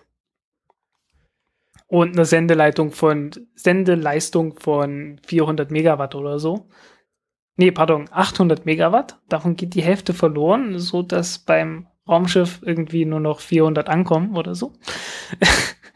äh, und die Energie dafür muss gespeichert werden in einer Batterie, die dann auch nochmal, also in einer Batterie von Batterien sozusagen, äh, die dann halt Kosten mit sich bringt von nochmal ein paar zig Millionen und äh, ja, also es wird nicht billig, ne? Und man kann dann halt ganz schnell absehen, okay, äh, so viel investi so viel wie man da investieren muss, kann sich das nie im Leben rechnen. Egal wie man das dreht und wendet, vor allen Dingen, wenn man nur so 200 Kilo dann in Orbit bringen kann. Äh, und dann sagt, ja, aber wir haben ja vor, noch was viel Größeres zu bauen. Ja, aber dann müsste die ganze Infrastruktur, die dazu gehört, auch so viel größer bauen. also es, es wird halt alles immer nur noch schlimmer. Und äh, ganz abgesehen davon, dass, äh, dass die Technik, äh, so ein Triebwerk zu bauen und den Absorber zu bauen und dieses äh, Raumschiff zu bauen, insgesamt äh, relativ diffizil ist. Das hat noch nie jemand gemacht. Und äh, ja, technische Entwicklung hat es so an sich, dass die meistens äh, Probleme aufwirft, wenn das noch nie jemand gemacht hat, äh, mit denen man nicht gerechnet hat. Ne? Äh, äh, war das Dick Cheney, der damals angefangen hat mit Known Knowns, Known Unknowns, Unknown Knowns und weißt du? Äh, keine Ahnung. Ach, stimmt, das ist nicht deine, ah, das ist nicht deine Generation. Tut mir leid. Äh, nein. Das garantiert nicht. Da, meine Generation ist, äh, sagen wir mal so, etwas nach meiner Generation. Sehr schöner Satz, ja. Äh, ja, nee, äh, ja, der hat halt damals, oh, was war das? Irgendwie kurz nach 9-11 war das. Äh, hat er halt angefangen mit, äh, ja, there are things that we know, there are things that we know we know, there are things that we know that we don't know, and then there are the things that we don't know we know, and the things that we don't know we don't know. No? Und äh, vor allen Dingen die Dinge, von denen man noch nicht mal weiß, dass man sie nicht mal weiß, das sind halt die, die dir äh, ernsthafte Probleme bereiten, wenn du neue Technik anfängst, die noch niemand gebaut hat. Und äh, Escape Dynamics wollte halt genau sowas anfangen. Und äh, es war schon absehbar, dass die, äh, dass die Infrastruktur, die sie bauen wollten, mit Technik, die man kannte, sehr teuer wird so größenordnungsmäßig so 100 Millionen oder so. Äh, und wenn dann noch dazu kommt, dass man beim Rest der Technik noch nicht mehr richtig weiß, ob das sofort funktionieren wird, dann sieht es halt echt, echt böse aus. Und dann war halt auch klar, dass die keinen Investor finden. Und ja, das haben wir, glaube ich, in der dritten Ausgabe besprochen. Äh, ich habe das damals auch schon verblockt gehabt. Und ja, nun ist es so gekommen, äh, die haben tatsächlich äh, dann jetzt Bankrott angemeldet. Tja. Jo. Passiert. Sehr schade. aber äh, ist halt. Sind das die ersten Vorzeichen der, äh, wollte ich gerade fragen, die, äh, dass die New Space Blase kollabiert? Äh, ich weiß es nicht. Es ist, es gibt zwei Möglichkeiten. Entweder es ist das erste Zeichen dafür, dass es kollabiert, oder es ist das erste Zeichen dafür, dass die Leute vernünftig werden. Oder dass die vernünftiger waren, als man hätte glauben können. Ja, äh, weil letzten Endes ist, es hat halt keiner investiert und fertig. Oder nicht genug Leute. Also äh, ist, in dem Fall wäre es ein Anzeichen dafür, dass die Blase gar nicht so blasig ist, wie man meinen könnte. Aber das glaube ich gerade nicht. äh, es gibt ja noch eine ganze Menge andere Anbieter, die so in der Größenordnung sind. Äh, also die, die halt äh, Mitbewerber sozusagen sind. und äh, ich glaube, die besten definitiv sind derzeit Rocket Labs. Äh, die halt die Electron bauen, also so eine Rakete mit elektrischen, mit einer elektrischen Treibstoffpumpe. Und also relativ simpel aufgebaut, ne? Simple Technik. Und äh, die stehen kurz davor, die bauen gerade in Neuseeland eine Startrampe und äh, wollen dann äh, irgendwann so jetzt im ersten Quartal wollen sie damit fertig werden und dann irgendwann später wollen sie die erste Rakete starten. Von Neuseeland aus. Äh, und ja, also ich freue mich darauf. Also ich, ich wünsche denen auch alles Gute und äh, so wie es aussieht, äh, ist das eine solide Technik, die die benutzen wollen. Und ich, ich denke, das wird einfach funktionieren. Die haben auch volle Auftragsbücher schon. Und ja, werden die ersten sein, die halt in der Größenordnung von so 200 Kilo Nutzlast oder so äh, richtig billige Anbieter sind, so mit 5 Millionen pro Start. Was halt relativ billig ist. Ja. Ja. Gibt halt noch ein paar andere, äh, halbwegs seriös ist, denke ich, Firefly Space. Firefly, irgendwie, nee, einfach nur Firefly, ne? Ja, einfach nur Firefly. Ja ja, äh, halt wie die Serie wahrscheinlich auch inspiriert davon, ne? Schätze ich mal. Kann sein. Weiß man ja nie, ja. ob das wirklich nur von der, oder Glühwürmchen halt, äh, wegen leuchtendem Hintern. Hm, ja, weiß man nicht. Äh, jedenfalls, äh, ja, da bin ich mir schon etwas unsicherer. Äh, da ist der, der Zeitplan ist dann auch etwas später, aber die haben auch schon Hardware gebaut, also die haben schon äh, ihre, ihre Triebwerke getestet und so weiter. Aber die springen halt irgendwie ziemlich viel rum. Die hatten am Anfang gesagt, ja, wir machen das alles mit Methan. Dann haben sie gesagt, nee, wir haben eigentlich äh, gleichzeitig Methan und Kerosin gehabt und ähm, jetzt ist es einfach alles Kerosin. und ah, es ist so ein bisschen, ah, ja. Schwierig. Ist schwierig. Aber sie haben eine interessante Rakete eigentlich. Äh, halt äh, Druck gefördert, also ganz ohne Pumpe. Ähm, und die, die Tanks sind aus Kohlefaser gebaut. Äh, allerdings dort nicht so sehr wegen Gewicht, also auch wegen Gewicht, aber hauptsächlich wegen der Stärke. Also äh, weil wird halt unter Druck gesetzt und der Druck sorgt dann dafür, dass der Treibstoff in die, Treib in die Triebwerke kommt. Und äh, ja, äh, ist eigentlich weniger effizient und die haben sich dann halt so einen Trick ausgedacht und haben gesagt, okay, äh, wir bauen viele kleine Triebwerke und äh, in die Mitte zwischen die vielen kleinen Triebwerke äh, setzen wir einen Aerospike, äh, was halt so eine, hm, wie soll man das beschreiben? Äh, ich beschreibe es mal als eine halbe, äh, eine halbe Triebwerksdüse sozusagen.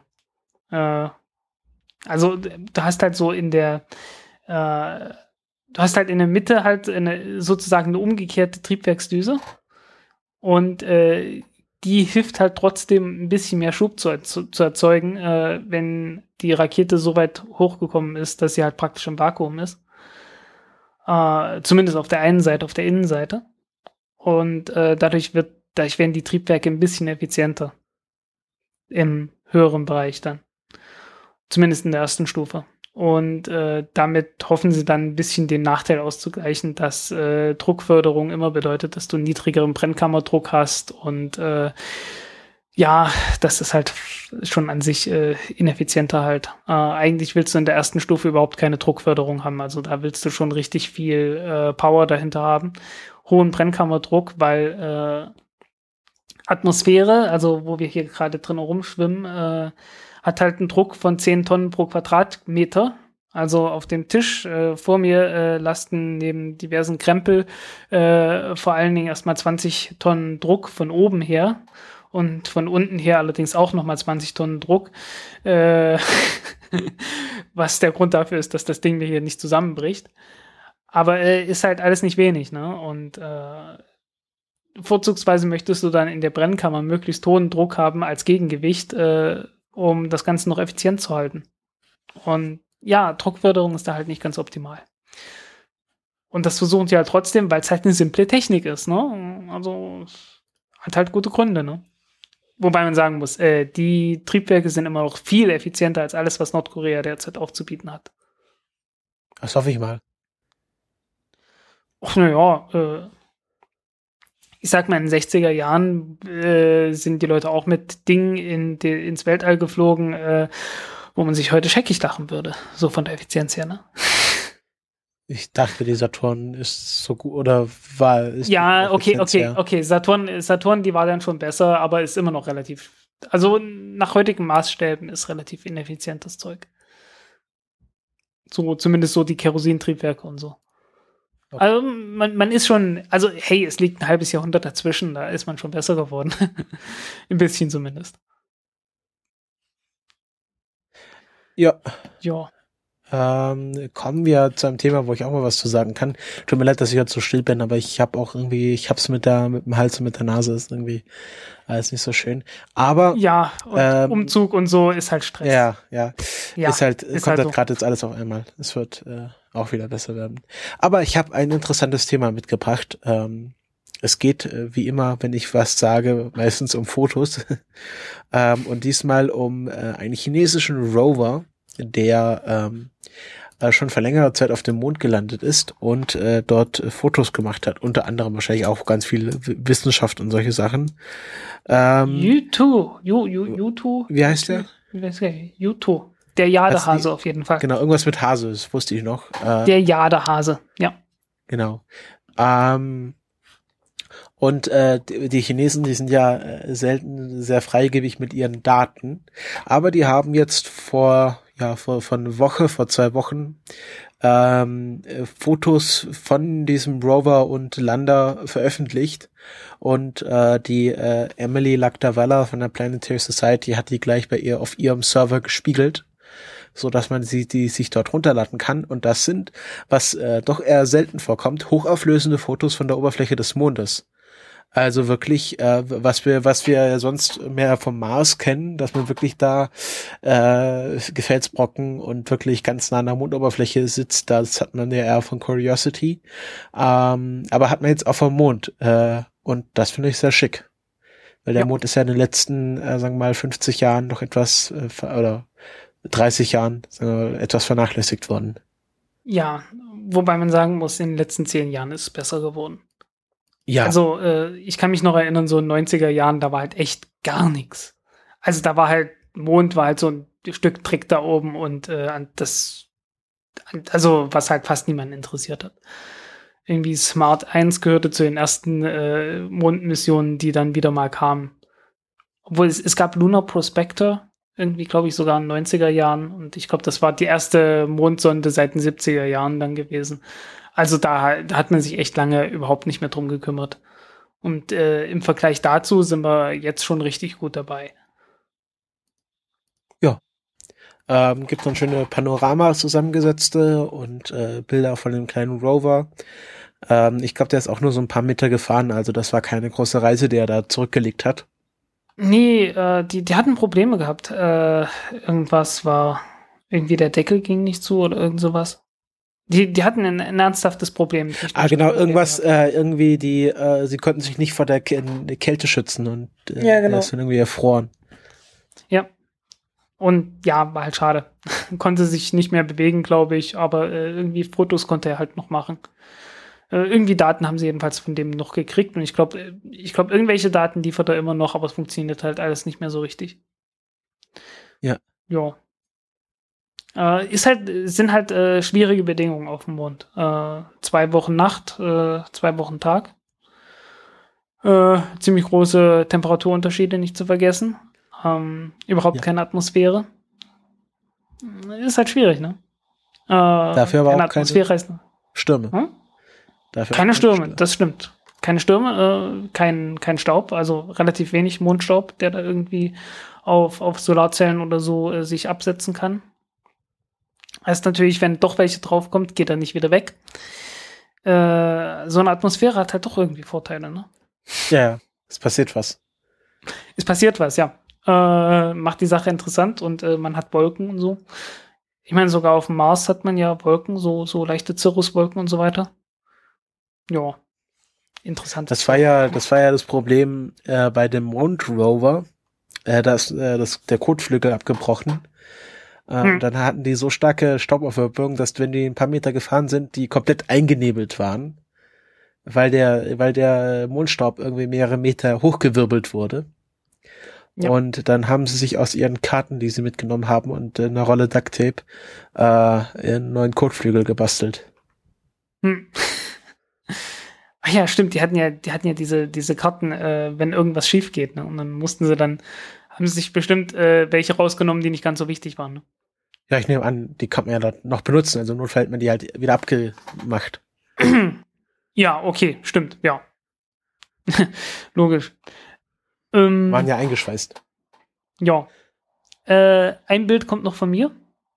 Äh, und zwar von einem chinesischen Booster, der nach dem Raketenstart mal wieder, weil die halt alle im Inland starten. Äh, sogar, sogar Nordkorea startet am, am Meer, übers Meer. Sogar noch. Aber China halt nicht so. Ja, sogar Nordkorea macht das. Äh, aber äh, China halt nicht. Und äh, da ist halt einer abgestürzt und irgendwie erste Stufe, schätze ich mal. Und große orangefarbene äh, ja, Wolke äh, von äh, wahrscheinlich aus, aus Stickstofftetroxid. Äh, ja, ist halt ziemlich giftig alles zusammen. Also das ist äh, echt unschön, was dort passiert ist. Ähm, insgesamt ist das unschön, was die machen. Äh, sagen wir jetzt nicht zum ersten Mal. Ich glaube, wir sagen das jetzt seit äh, fünf Folgen oder so unter, ununterbrochen jedes Mal. äh, ich glaube, ich fürchte nur, es wird nicht viel ändern. ähm, ja, also äh, andere Treibstoffe sind da schon besser äh, und äh, auch so. Also äh, man sollte halt echt aufpassen, dass äh, Raketentrümmer über Land nur im Notfall runterfallen und nicht äh, im Regelfall, wie das die Chinesen halt so machen. Äh, weil in China gibt's halt auch. Wann ist deren äh, äh, Bahnhof, Weltraumbahnhof vom Wasser fertig? Äh, äh, auf Hainan unten. Äh, ich weiß nicht, irgendwann, irgendwann demnächst. äh, ich weiß nicht, ob die, ob die Lange Marsch 5 Rakete von dort starten soll. Die äh, soll dieses Jahr, glaube ich, starten. Ist sie nicht schon längst gestartet?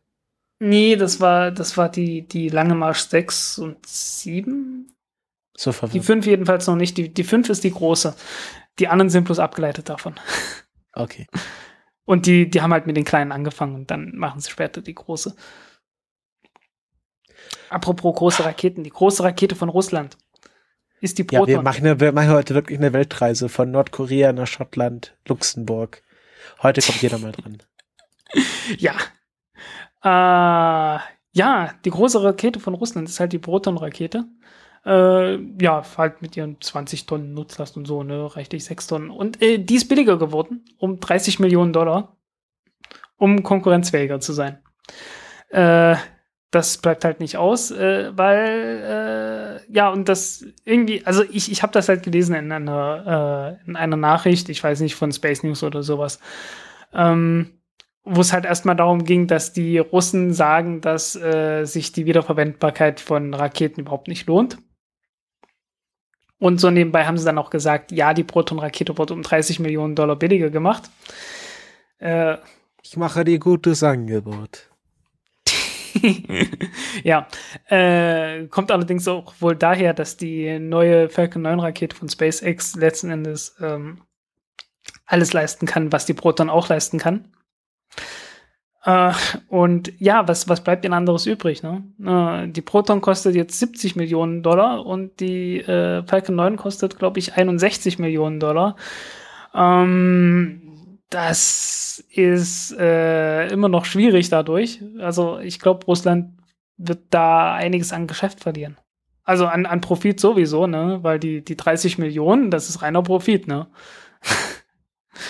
äh, und wahrscheinlich ist die Proton, wenn sie, wenn sie die auf eigene Rechnung sozusagen bauen, wahrscheinlich noch billiger.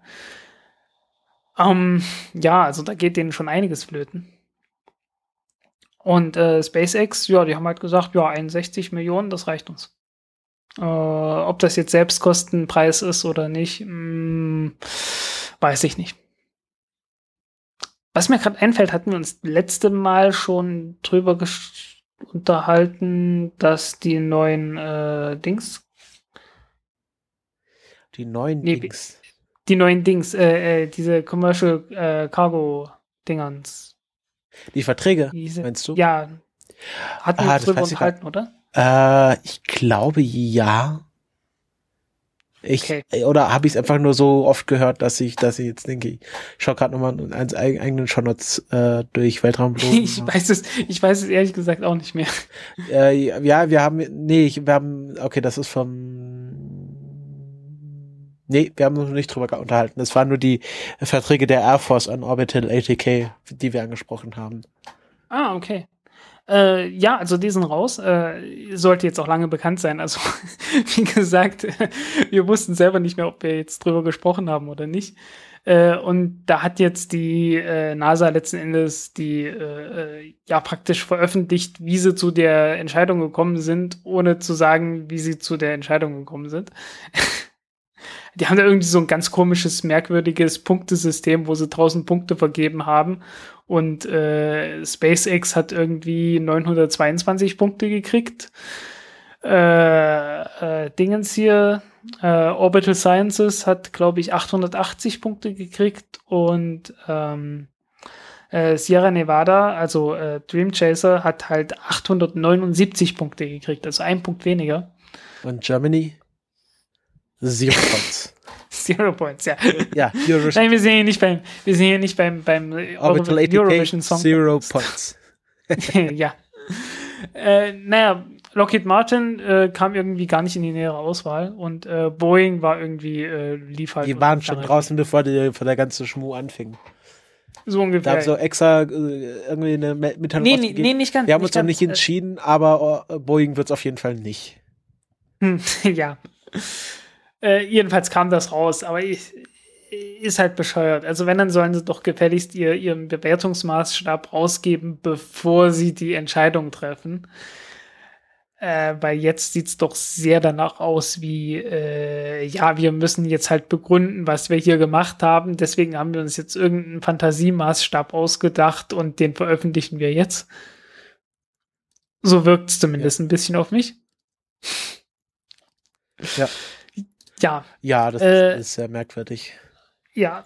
Äh, erstaunlicherweise gehört SpaceX mit zu den teureren äh, Lösungen dort. Äh, allerdings, äh, ich glaube, das liegt auch daran, dass die äh, teilweise Flexibilität, also so ein bisschen Sonderangebot gemacht haben mit Flexibilität und so.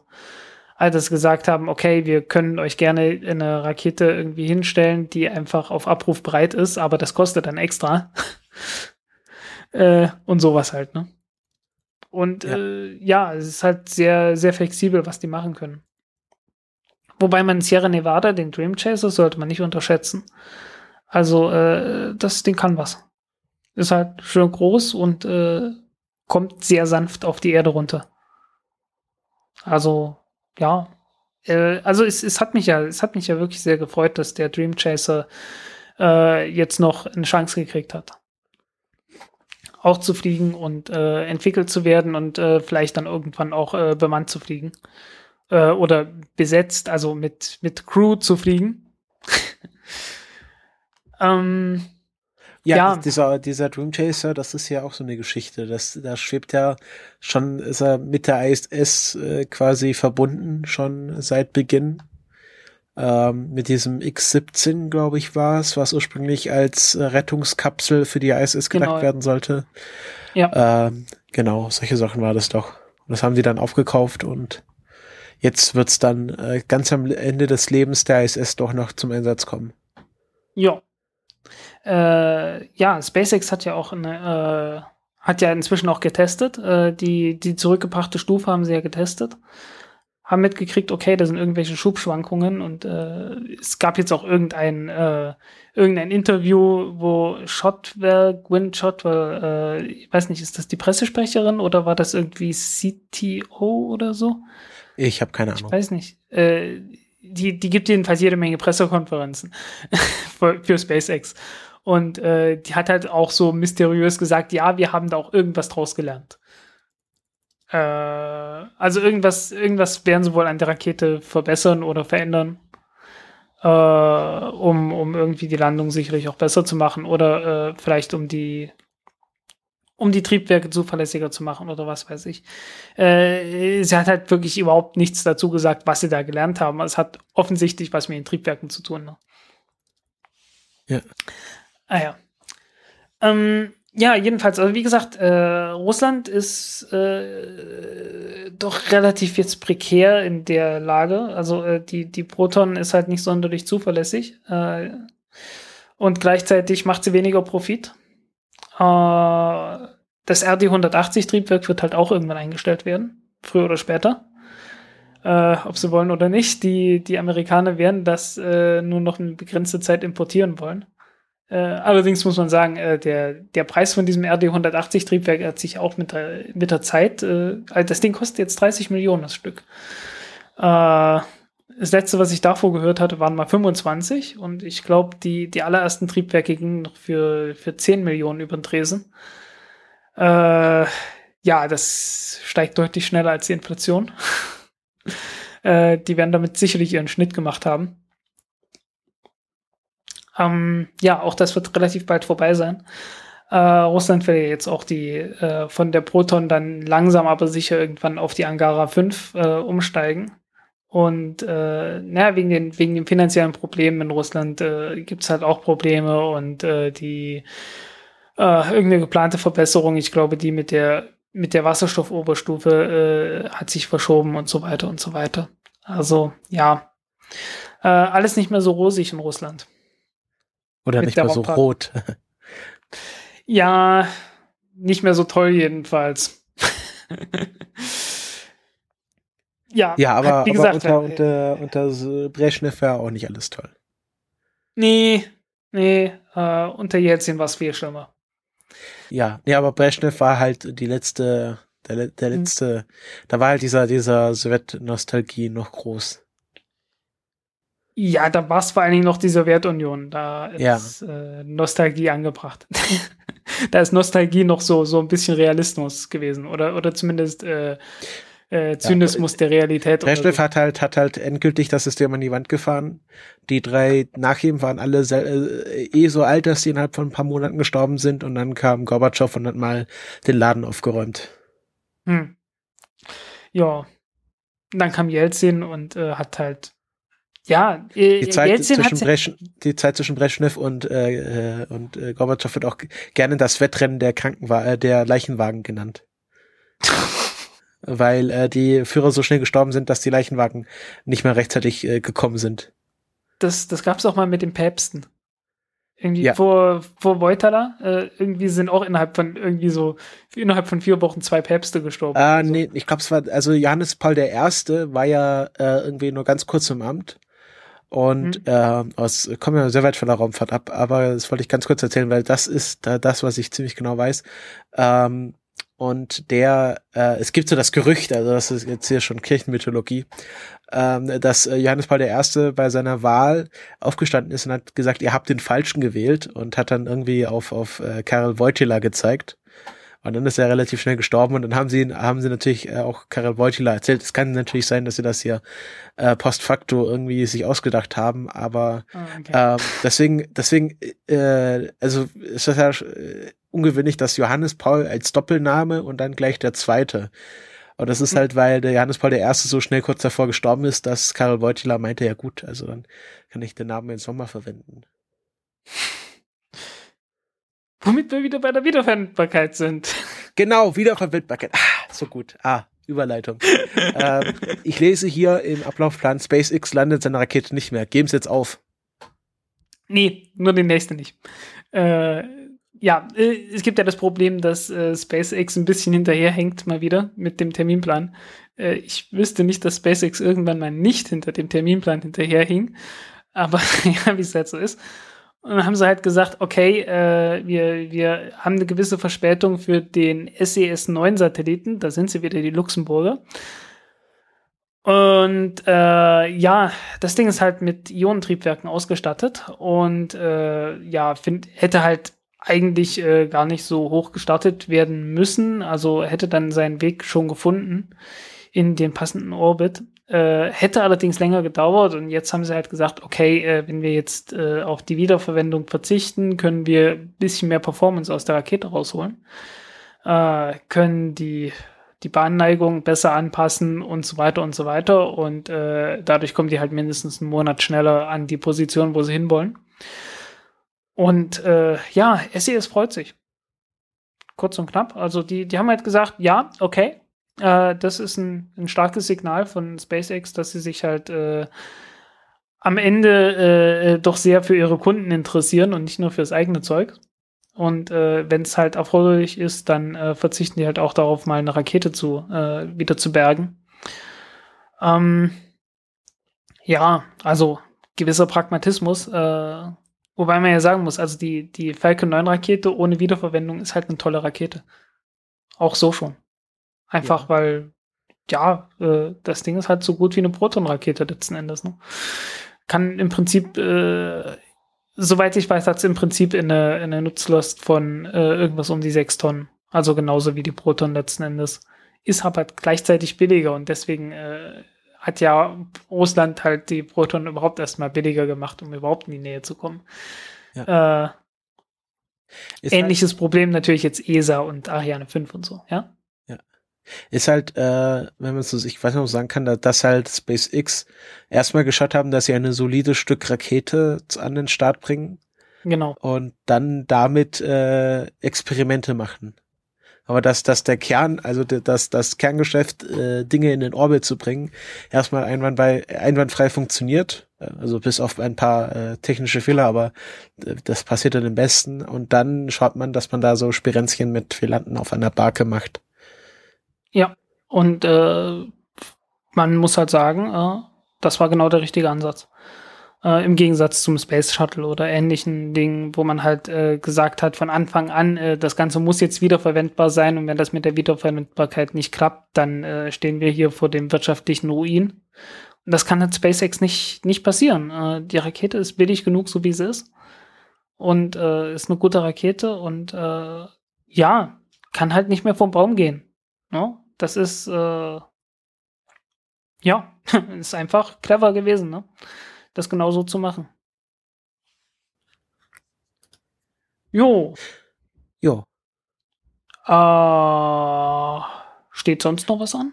Ähm, the thematisch nicht mehr wirklich so, aber wir kommen jetzt zu der Umfrageauswertung der großen hörenden genau. Umfrage genau. 2016. Ähm, das lief ja jetzt einen Monat und ihr habt auch fleißig mitgemacht. Ähm, wir haben und wir 42. Bedanken sehr, wir bedanken uns sehr dafür. Ja, wir haben 42 Antworten bekommen, was natürlich eine perfekte Zahl ist. ähm, und also einerseits vom vom äh, Nerd-Aspekt, andererseits vom äh, vom ja von der Beteiligung. Also ja, also es hätte natürlich auch ein bisschen mehr sein können, aber ja, ich glaube, besser 42 als zwei oder vier oder so.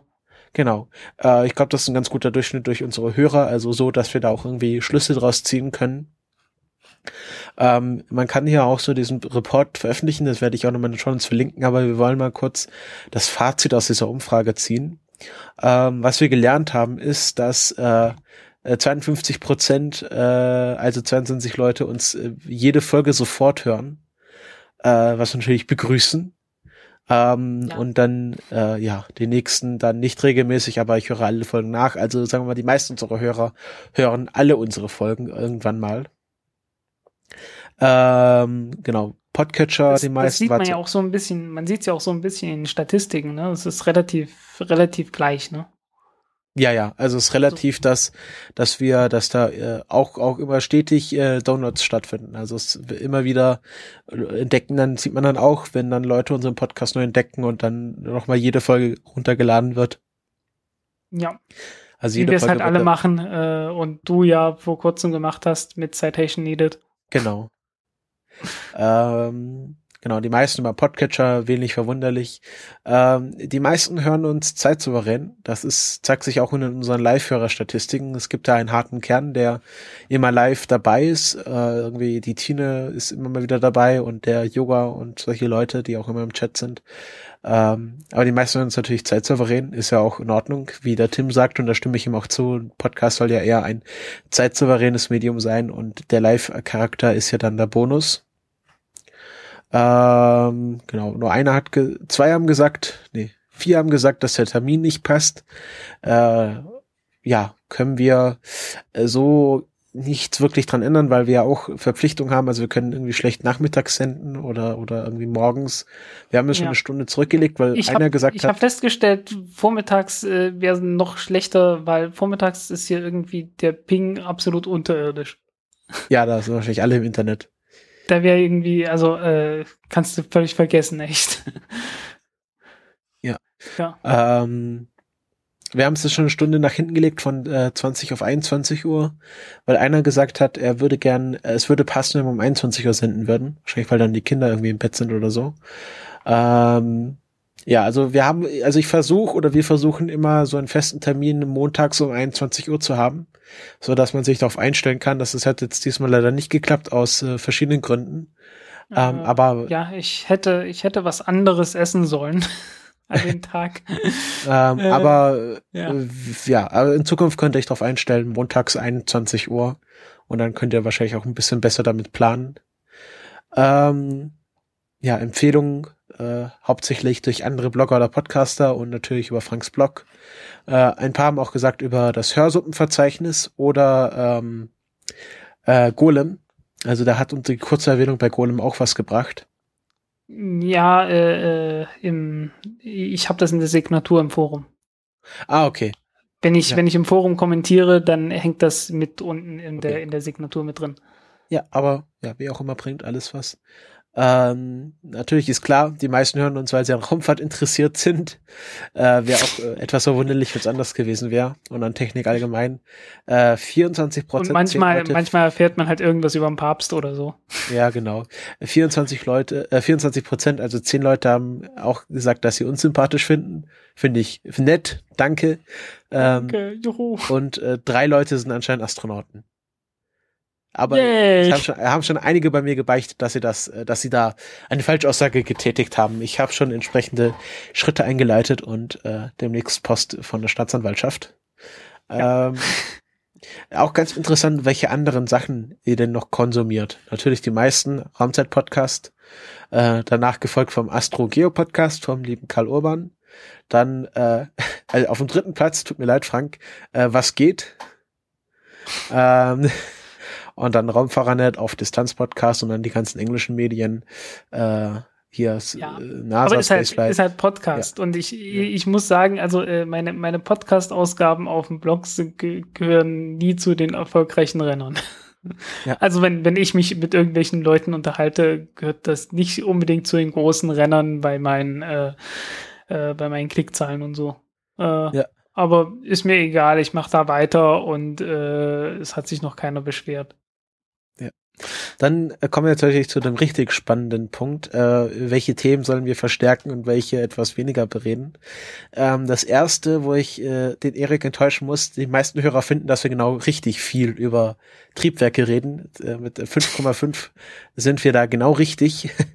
Sogar etwas mehr sollten wir drüber reden. Und das war bei den anderen Themen auch so. Die einzigen, die einen negativen Ausschlag hatten, also ganz stark, wo wir ganz stark mehr drüber reden sollen, sind natürlich Grundlagen und äh, das haben wir natürlich etwas vernachlässigt. Das wird haben es vernachlässigt, ja. Äh, ich habe es vor allen Dingen vernachlässigt, weil ich habe damit angefangen und äh, ja, äh, ist, ist halt ein bisschen stressiger. Äh, man darf nicht vergessen, ich hab, wir haben hier angefangen mit dem Ding, als ich sehr, sehr, sehr, sehr, sehr, sehr, sehr viel Zeit hatte. ich meine, ich habe ja den Blog betrieben, hauptsächlich, damit ich nicht drüber nachdenken muss, was ich irgendwie äh, nächste Woche mache oder so. äh, so ist ja der Blog zustande gekommen, ne? Äh, beziehungsweise war halt auch klar irgendwie, weil ich mir gesagt habe, äh, ich will da was in die Richtung machen. Ich will, äh, äh, wenn es geht, halt irgendwie schon in den Journalismus reinkommen. Äh, Wissenschaftsjournalismus reinkommen. So, so halbwegs ist das ja nun tatsächlich gelungen, zu meiner sehr großen Überraschung. Und äh, ich, ich bin da, äh, das Ganze ging äh, alles ein bisschen über den Florian Freistetter.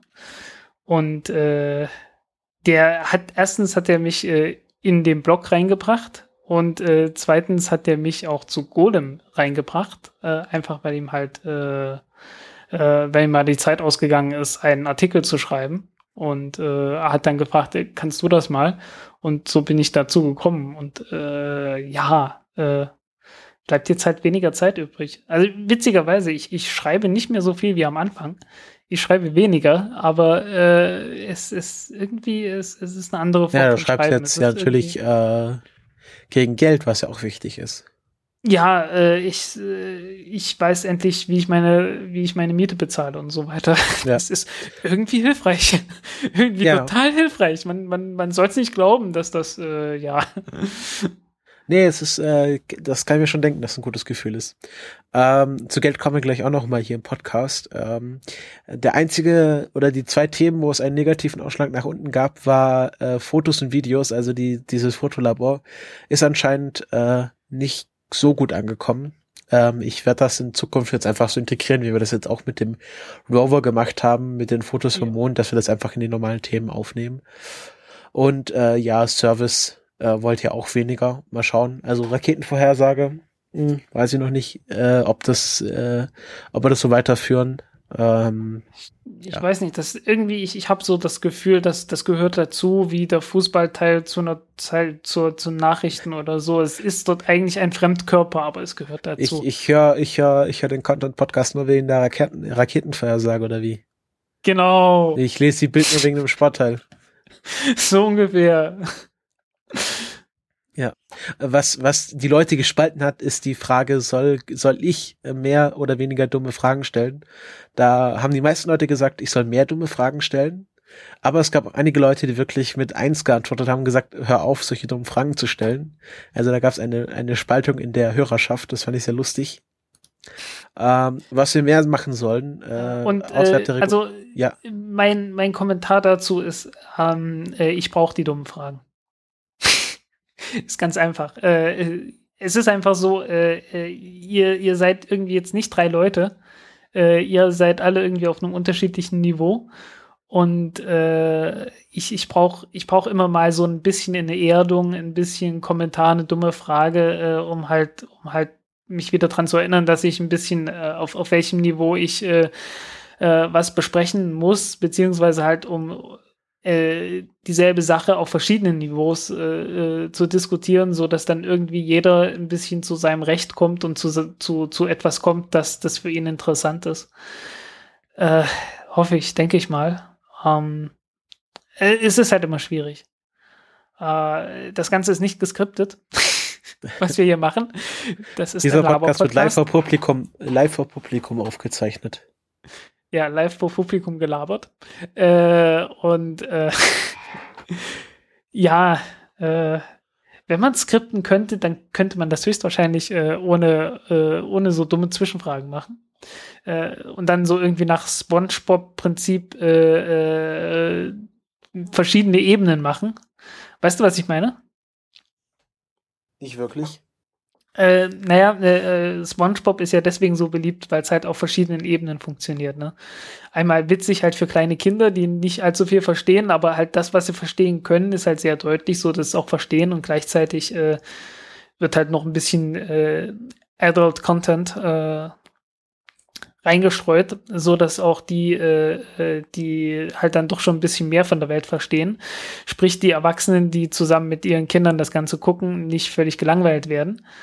Und äh, also wenn man das skripten könnte, ich glaube, man könnte das machen irgendwie, dass man eine Sendung äh, macht, die gleichzeitig ein, einsteigerfreundlich ist und äh, äh, Leute, die etwas speziellere Interessen haben, nicht völlig zurücklässt. Aber äh, ja, die Krücke, mit der wir das hier, mit der ich das hier versuche, ist halt, äh, sind deine Fragen. Ich brauche die. Tut mir leid. Äh, wer das an, wer da auf der 1 angekreuzt hat. Aber äh, ich, ich denke, ich brauche die. Ansonsten, äh, ich glaube, ich glaube, es würde dem Podcast doch schaden. Ja. Ähm, Skripten ist auch so eine interessante Geschichte. Ich spiele ja gerade mit dem Gedanken, einen Podcast, einen geskripteten Podcast über den Kalten Krieg zu machen. Also dann mhm. alleine und dann würde ich halt einen Text vorher schreiben und den dann vortragen, so wie es äh, Viva Britannia oder die Sterngeschichten machen. Oder auch äh, Space Rocket History. Ja, ähm, furchtbar schweres Zeug. Also furchtbar was? schwer, das zu machen. Ja, ja, das, das, äh, aber es ist äh, für mich auch, also ich suche ja auch neue Herausforderungen. Ja, ähm, das ist aber noch so. Ich meine, so du, du, du machst ja, du, du gehst ja nicht nach Leipzig aus irgendeinem Grund, sondern du machst ja ein, ein Praktikum, ne? Bei Detektor FM, einem Internetradiosender und äh, ich glaube, das ist eine hilfreiche Übung dann, ne? Ja, ja. Äh, kennst ja, was ist, was ist großgrau und steht am Kopierer? Der Praktikant? Nein, der Praktifant. Ah. Da, da, da, da. ähm, ja, äh, von dummen Fragen kommen wir. Äh, Zwei Trommeln und ein Becken fallen eine Klippe herunter. das ist auch so ein äh, Citation Needed äh, Tom Scott Insider. Schaut euch alles an, was der macht, das ist gut. Ähm, natürlich, was sollen wir neben regulären Sendern öfters machen? Da waren die meisten dafür, dass wir Gäste einladen. Äh, sind wir auch dafür werden wir mal ja, versuchen, wir sind da sehr dafür. eine, eine, eine längere Gästeliste aufzumachen und da man wirklich aktiv äh, nicht nur mal irgendwie kurz den Karl auf, auf Twitter nerven, solange bis er in die Sendung kommt, sondern mal da ja, irgendwie genau. proaktiv ranzugehen. Dann ja, Eilsendung. Kommentare, also ja, äh, viele Leute waren dafür, dass wir irgendwas machen. Ähm, jetzt kommen wir zum Geld, jetzt kommen wir zu, zu den Moneten, zum äh, Gel, äh, ja hier zum schnöden Mammon. Ähm, ich habe gefragt, ähm, äh, habt ihr den Countdown Podcast schon mal unterstützt? Wir haben 100 Leute, genau den Gag bei dir noch hin. Wir haben 100 Leute gefragt und das haben sie geantwortet. Ähm, und da hat mich die Antwort etwas überrascht. Familienduell. Ja, yeah, äh, die meisten Leute haben mit äh, Nein geantwortet. Das hat mich noch nicht überrascht, aber ähm, ich habe dann als Folgeantwort geschrieben oder als Folgefrage geschrieben, warum? Warum hast du, warum habt ihr uns noch nicht finanziell unterstützt?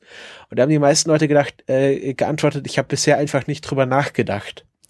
Und ähm, ich hatte ja natürlich auch den, diesen Hintergedanken, dass wenn ich diese Antwort reinschreibe und haben scheinen viele Leute diese Antwort angekreuzt, dass sie dann jetzt anfangen drüber nachzudenken ähm, weil die anderen Antwortmöglichkeiten waren, mir fehlt das Budget fürs Spenden. Ist klar, wenn ihr kein Geld habt, bitte spendet uns nicht das Geld, was ihr für, für euer Leben braucht. Also wenn ihr ja. äh, eh nicht äh, irgendwie da knapp bei Geld seid, dann wollen wir euer Geld gar nicht haben, sondern das spendet irgendwie mal auf fürs Kino auf oder so.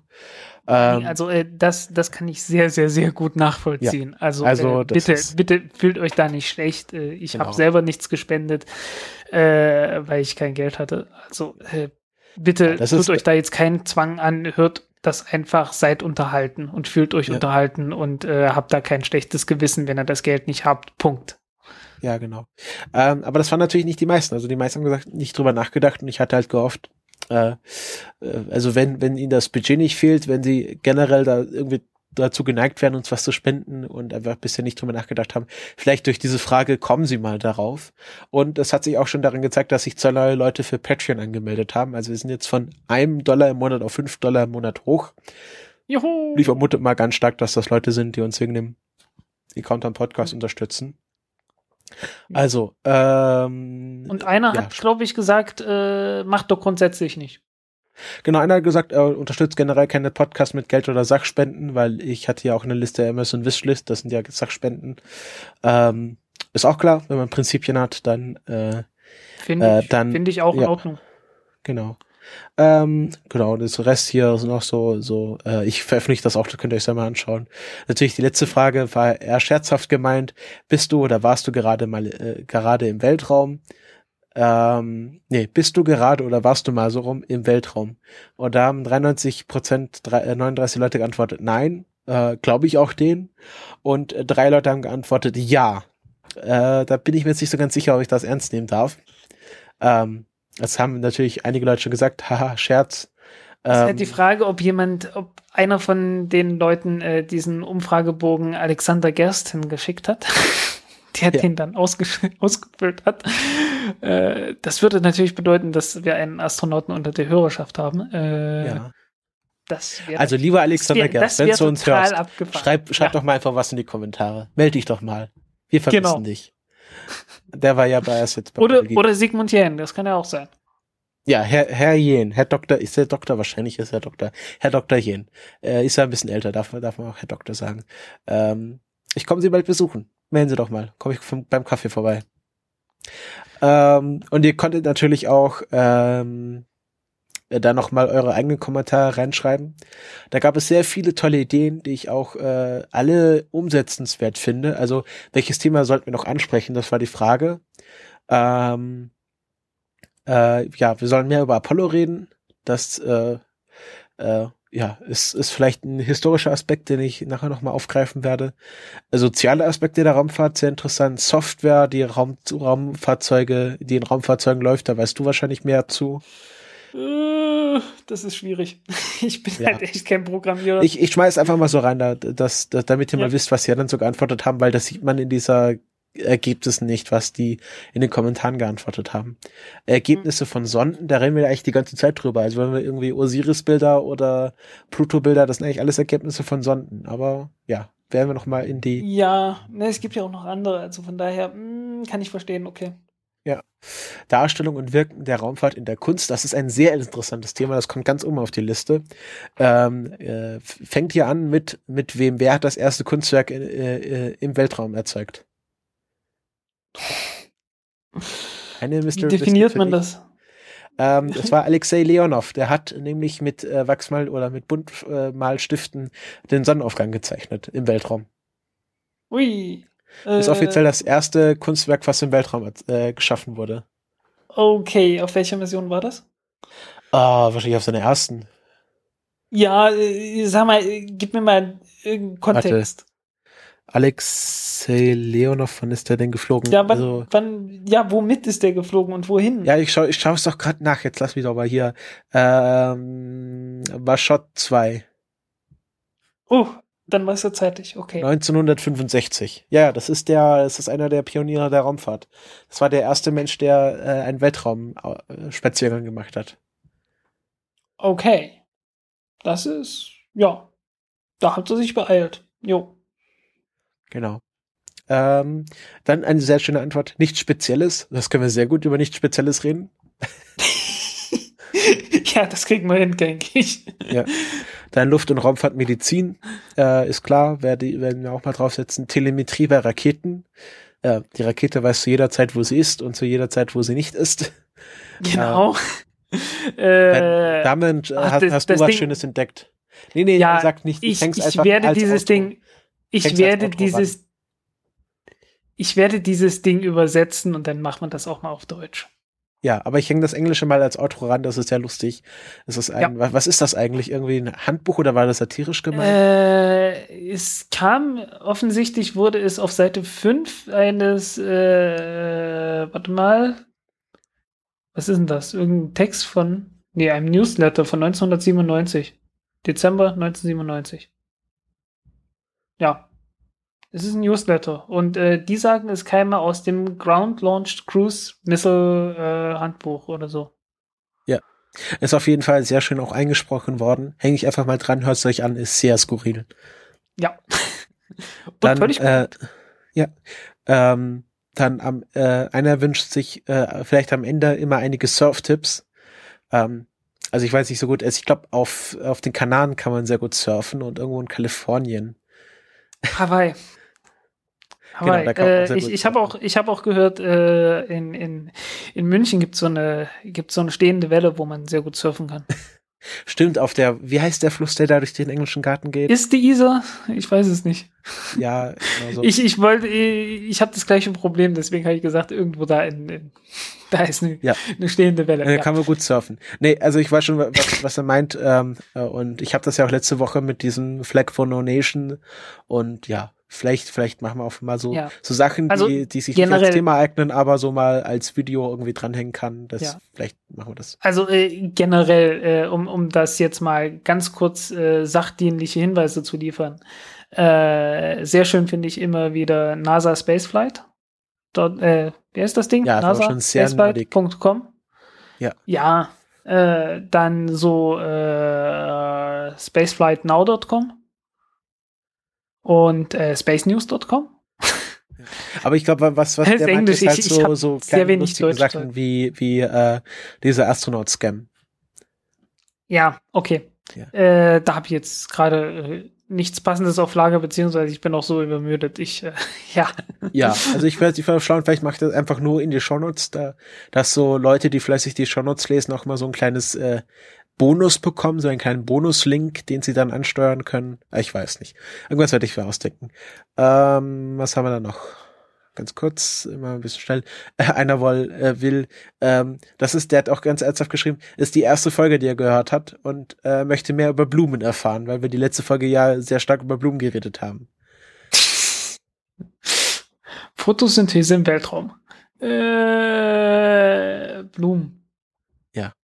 Ja, es wird, wird wahrscheinlich in den nächsten Jahren ein verstärktes Thema werden. Äh, Ich muss, ich muss ernsthaft sagen, äh, ich, ich denke gerade drüber nach. Ähm, ich habe ja damals die, äh, äh, die Mars-Trilogie gelesen. Und ich bin gerade am Die überlegen, habe ich gerade ob angefangen. Da, ich, ich bin gerade am überlegen, ob da irgendwo Blumen vorkamen. Ich weiß, dass Kartoffeln drin vorkamen und Murmeltiere.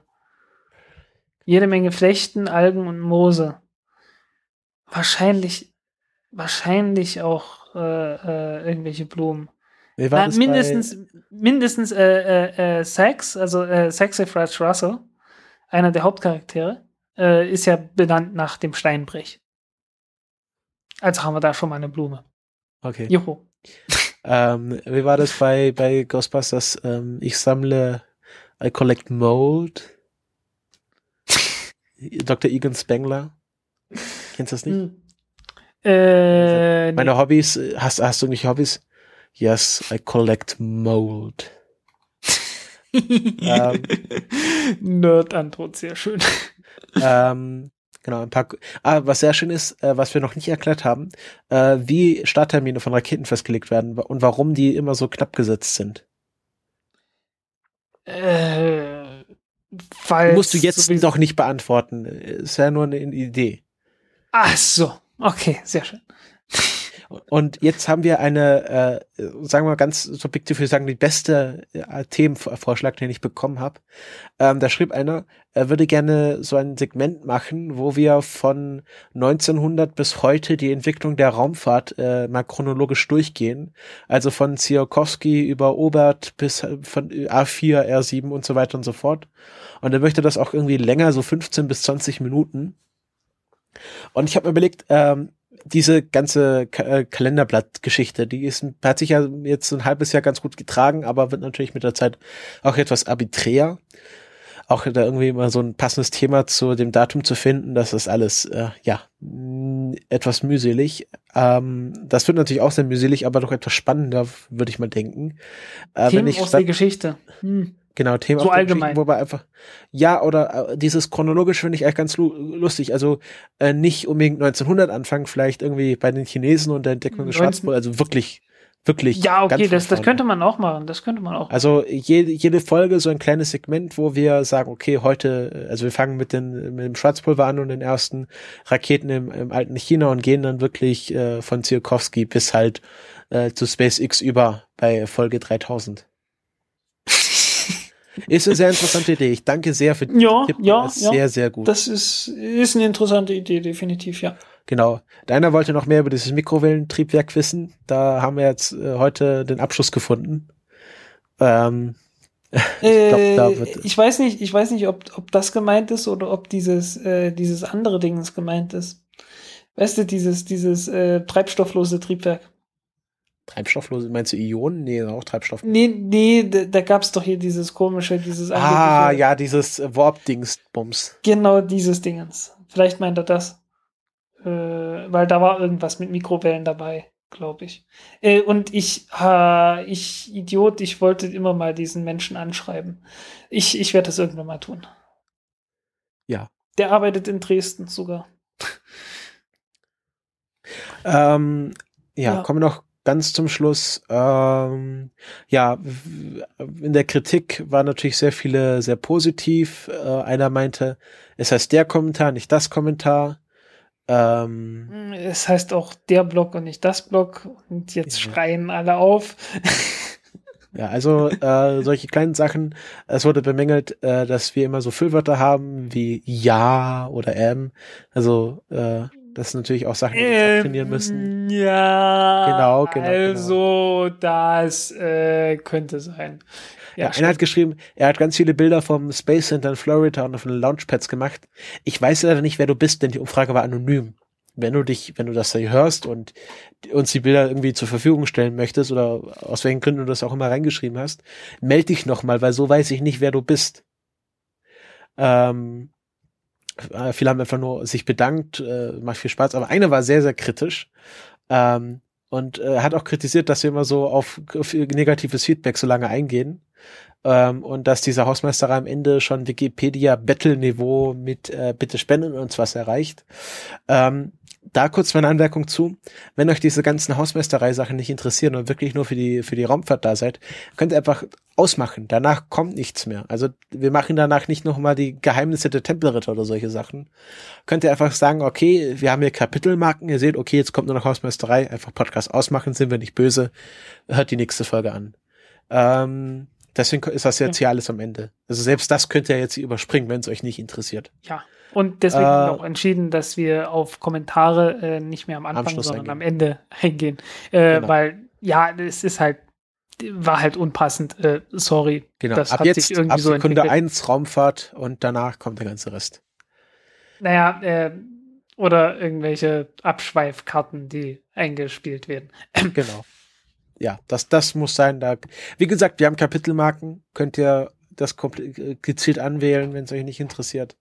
Aber ja, wir danken natürlich. Ähm, ich, wir kommen jetzt zum Ende. Ähm, mehr möchte ich jetzt auch gar nicht mehr Zeit drauf verwenden. Ähm, ich habe hier diesen General Report, kann man nochmal verlinken, kann ich selber anschauen. Äh, wir kommen zum Ende des Podcasts. Äh, wir bedanken uns äh, jetzt äh, speziell bei allen, die bei der Umfrage mitgemacht haben. Ähm, ich werde einfach mal ein bisschen laufen lassen. Vielleicht wollen dann noch Leute irgendwelche, also irgendwie Ideen einschicken oder so. Ich lasse einfach mal weiterlaufen. Äh, aber wir werden jetzt da nicht mehr aktiv drauf eingehen. Ähm, Flatter-Unterstützer weiß ich immer noch nicht, weil Flatter das System umgestellt hat. Wir bedanken uns bei unseren neuen Patronen. Können wir schauen. Ich glaube, der eine heißt Rico und der andere äh, irgendwas. Ähm, ja, auf jeden Fall mal danke, Rico. Und ähm, wir danken uns bei allen Flatterern und da kommt jetzt auch regelmäßig was an. Auch in solchen Mengen, dass es sich dann auch nach ein paar Monaten lohnt, da mal was von zu kaufen. Und ja, das war's für diesen Podcast. Hast du noch Ja. was, Frank? Nein, außer dass ich mich dringend bedanken möchte bei allen Zuhörern. Okay. Also dann, ciao. Ciao. The missile knows where it is at all times. It knows this because it knows where it isn't. By subtracting where it is from where it isn't, or where it isn't from where it is, whichever is greater, it obtains a difference or deviation. The guidance subsystem uses deviations to generate corrective commands to drive the missile from a position where it is to a position where it isn't, and arriving at a position where it wasn't, it now is. Consequently, the position where it is is now the position that it wasn't, and it follows that the position that it was is now the position that it isn't. In the event that the position that it is in is not the position that it wasn't, the system has acquired a variation. The variation being the difference between where the missile is and where it wasn't. If variation is considered to be a significant factor, it too may be corrected by the GEA. However, the missile must also know where it was. The missile guidance computer scenario works as follows. Because a variation has modified some of the information the missile has obtained, it is not sure just where it is. However, it is sure where it isn't, within reason, and it knows where it was. It now subtracts where it should be from where it wasn't, or vice versa. And by differentiating this from the algebraic sum of where it shouldn't be and where it was, it is able to obtain the deviation and its variation, which is called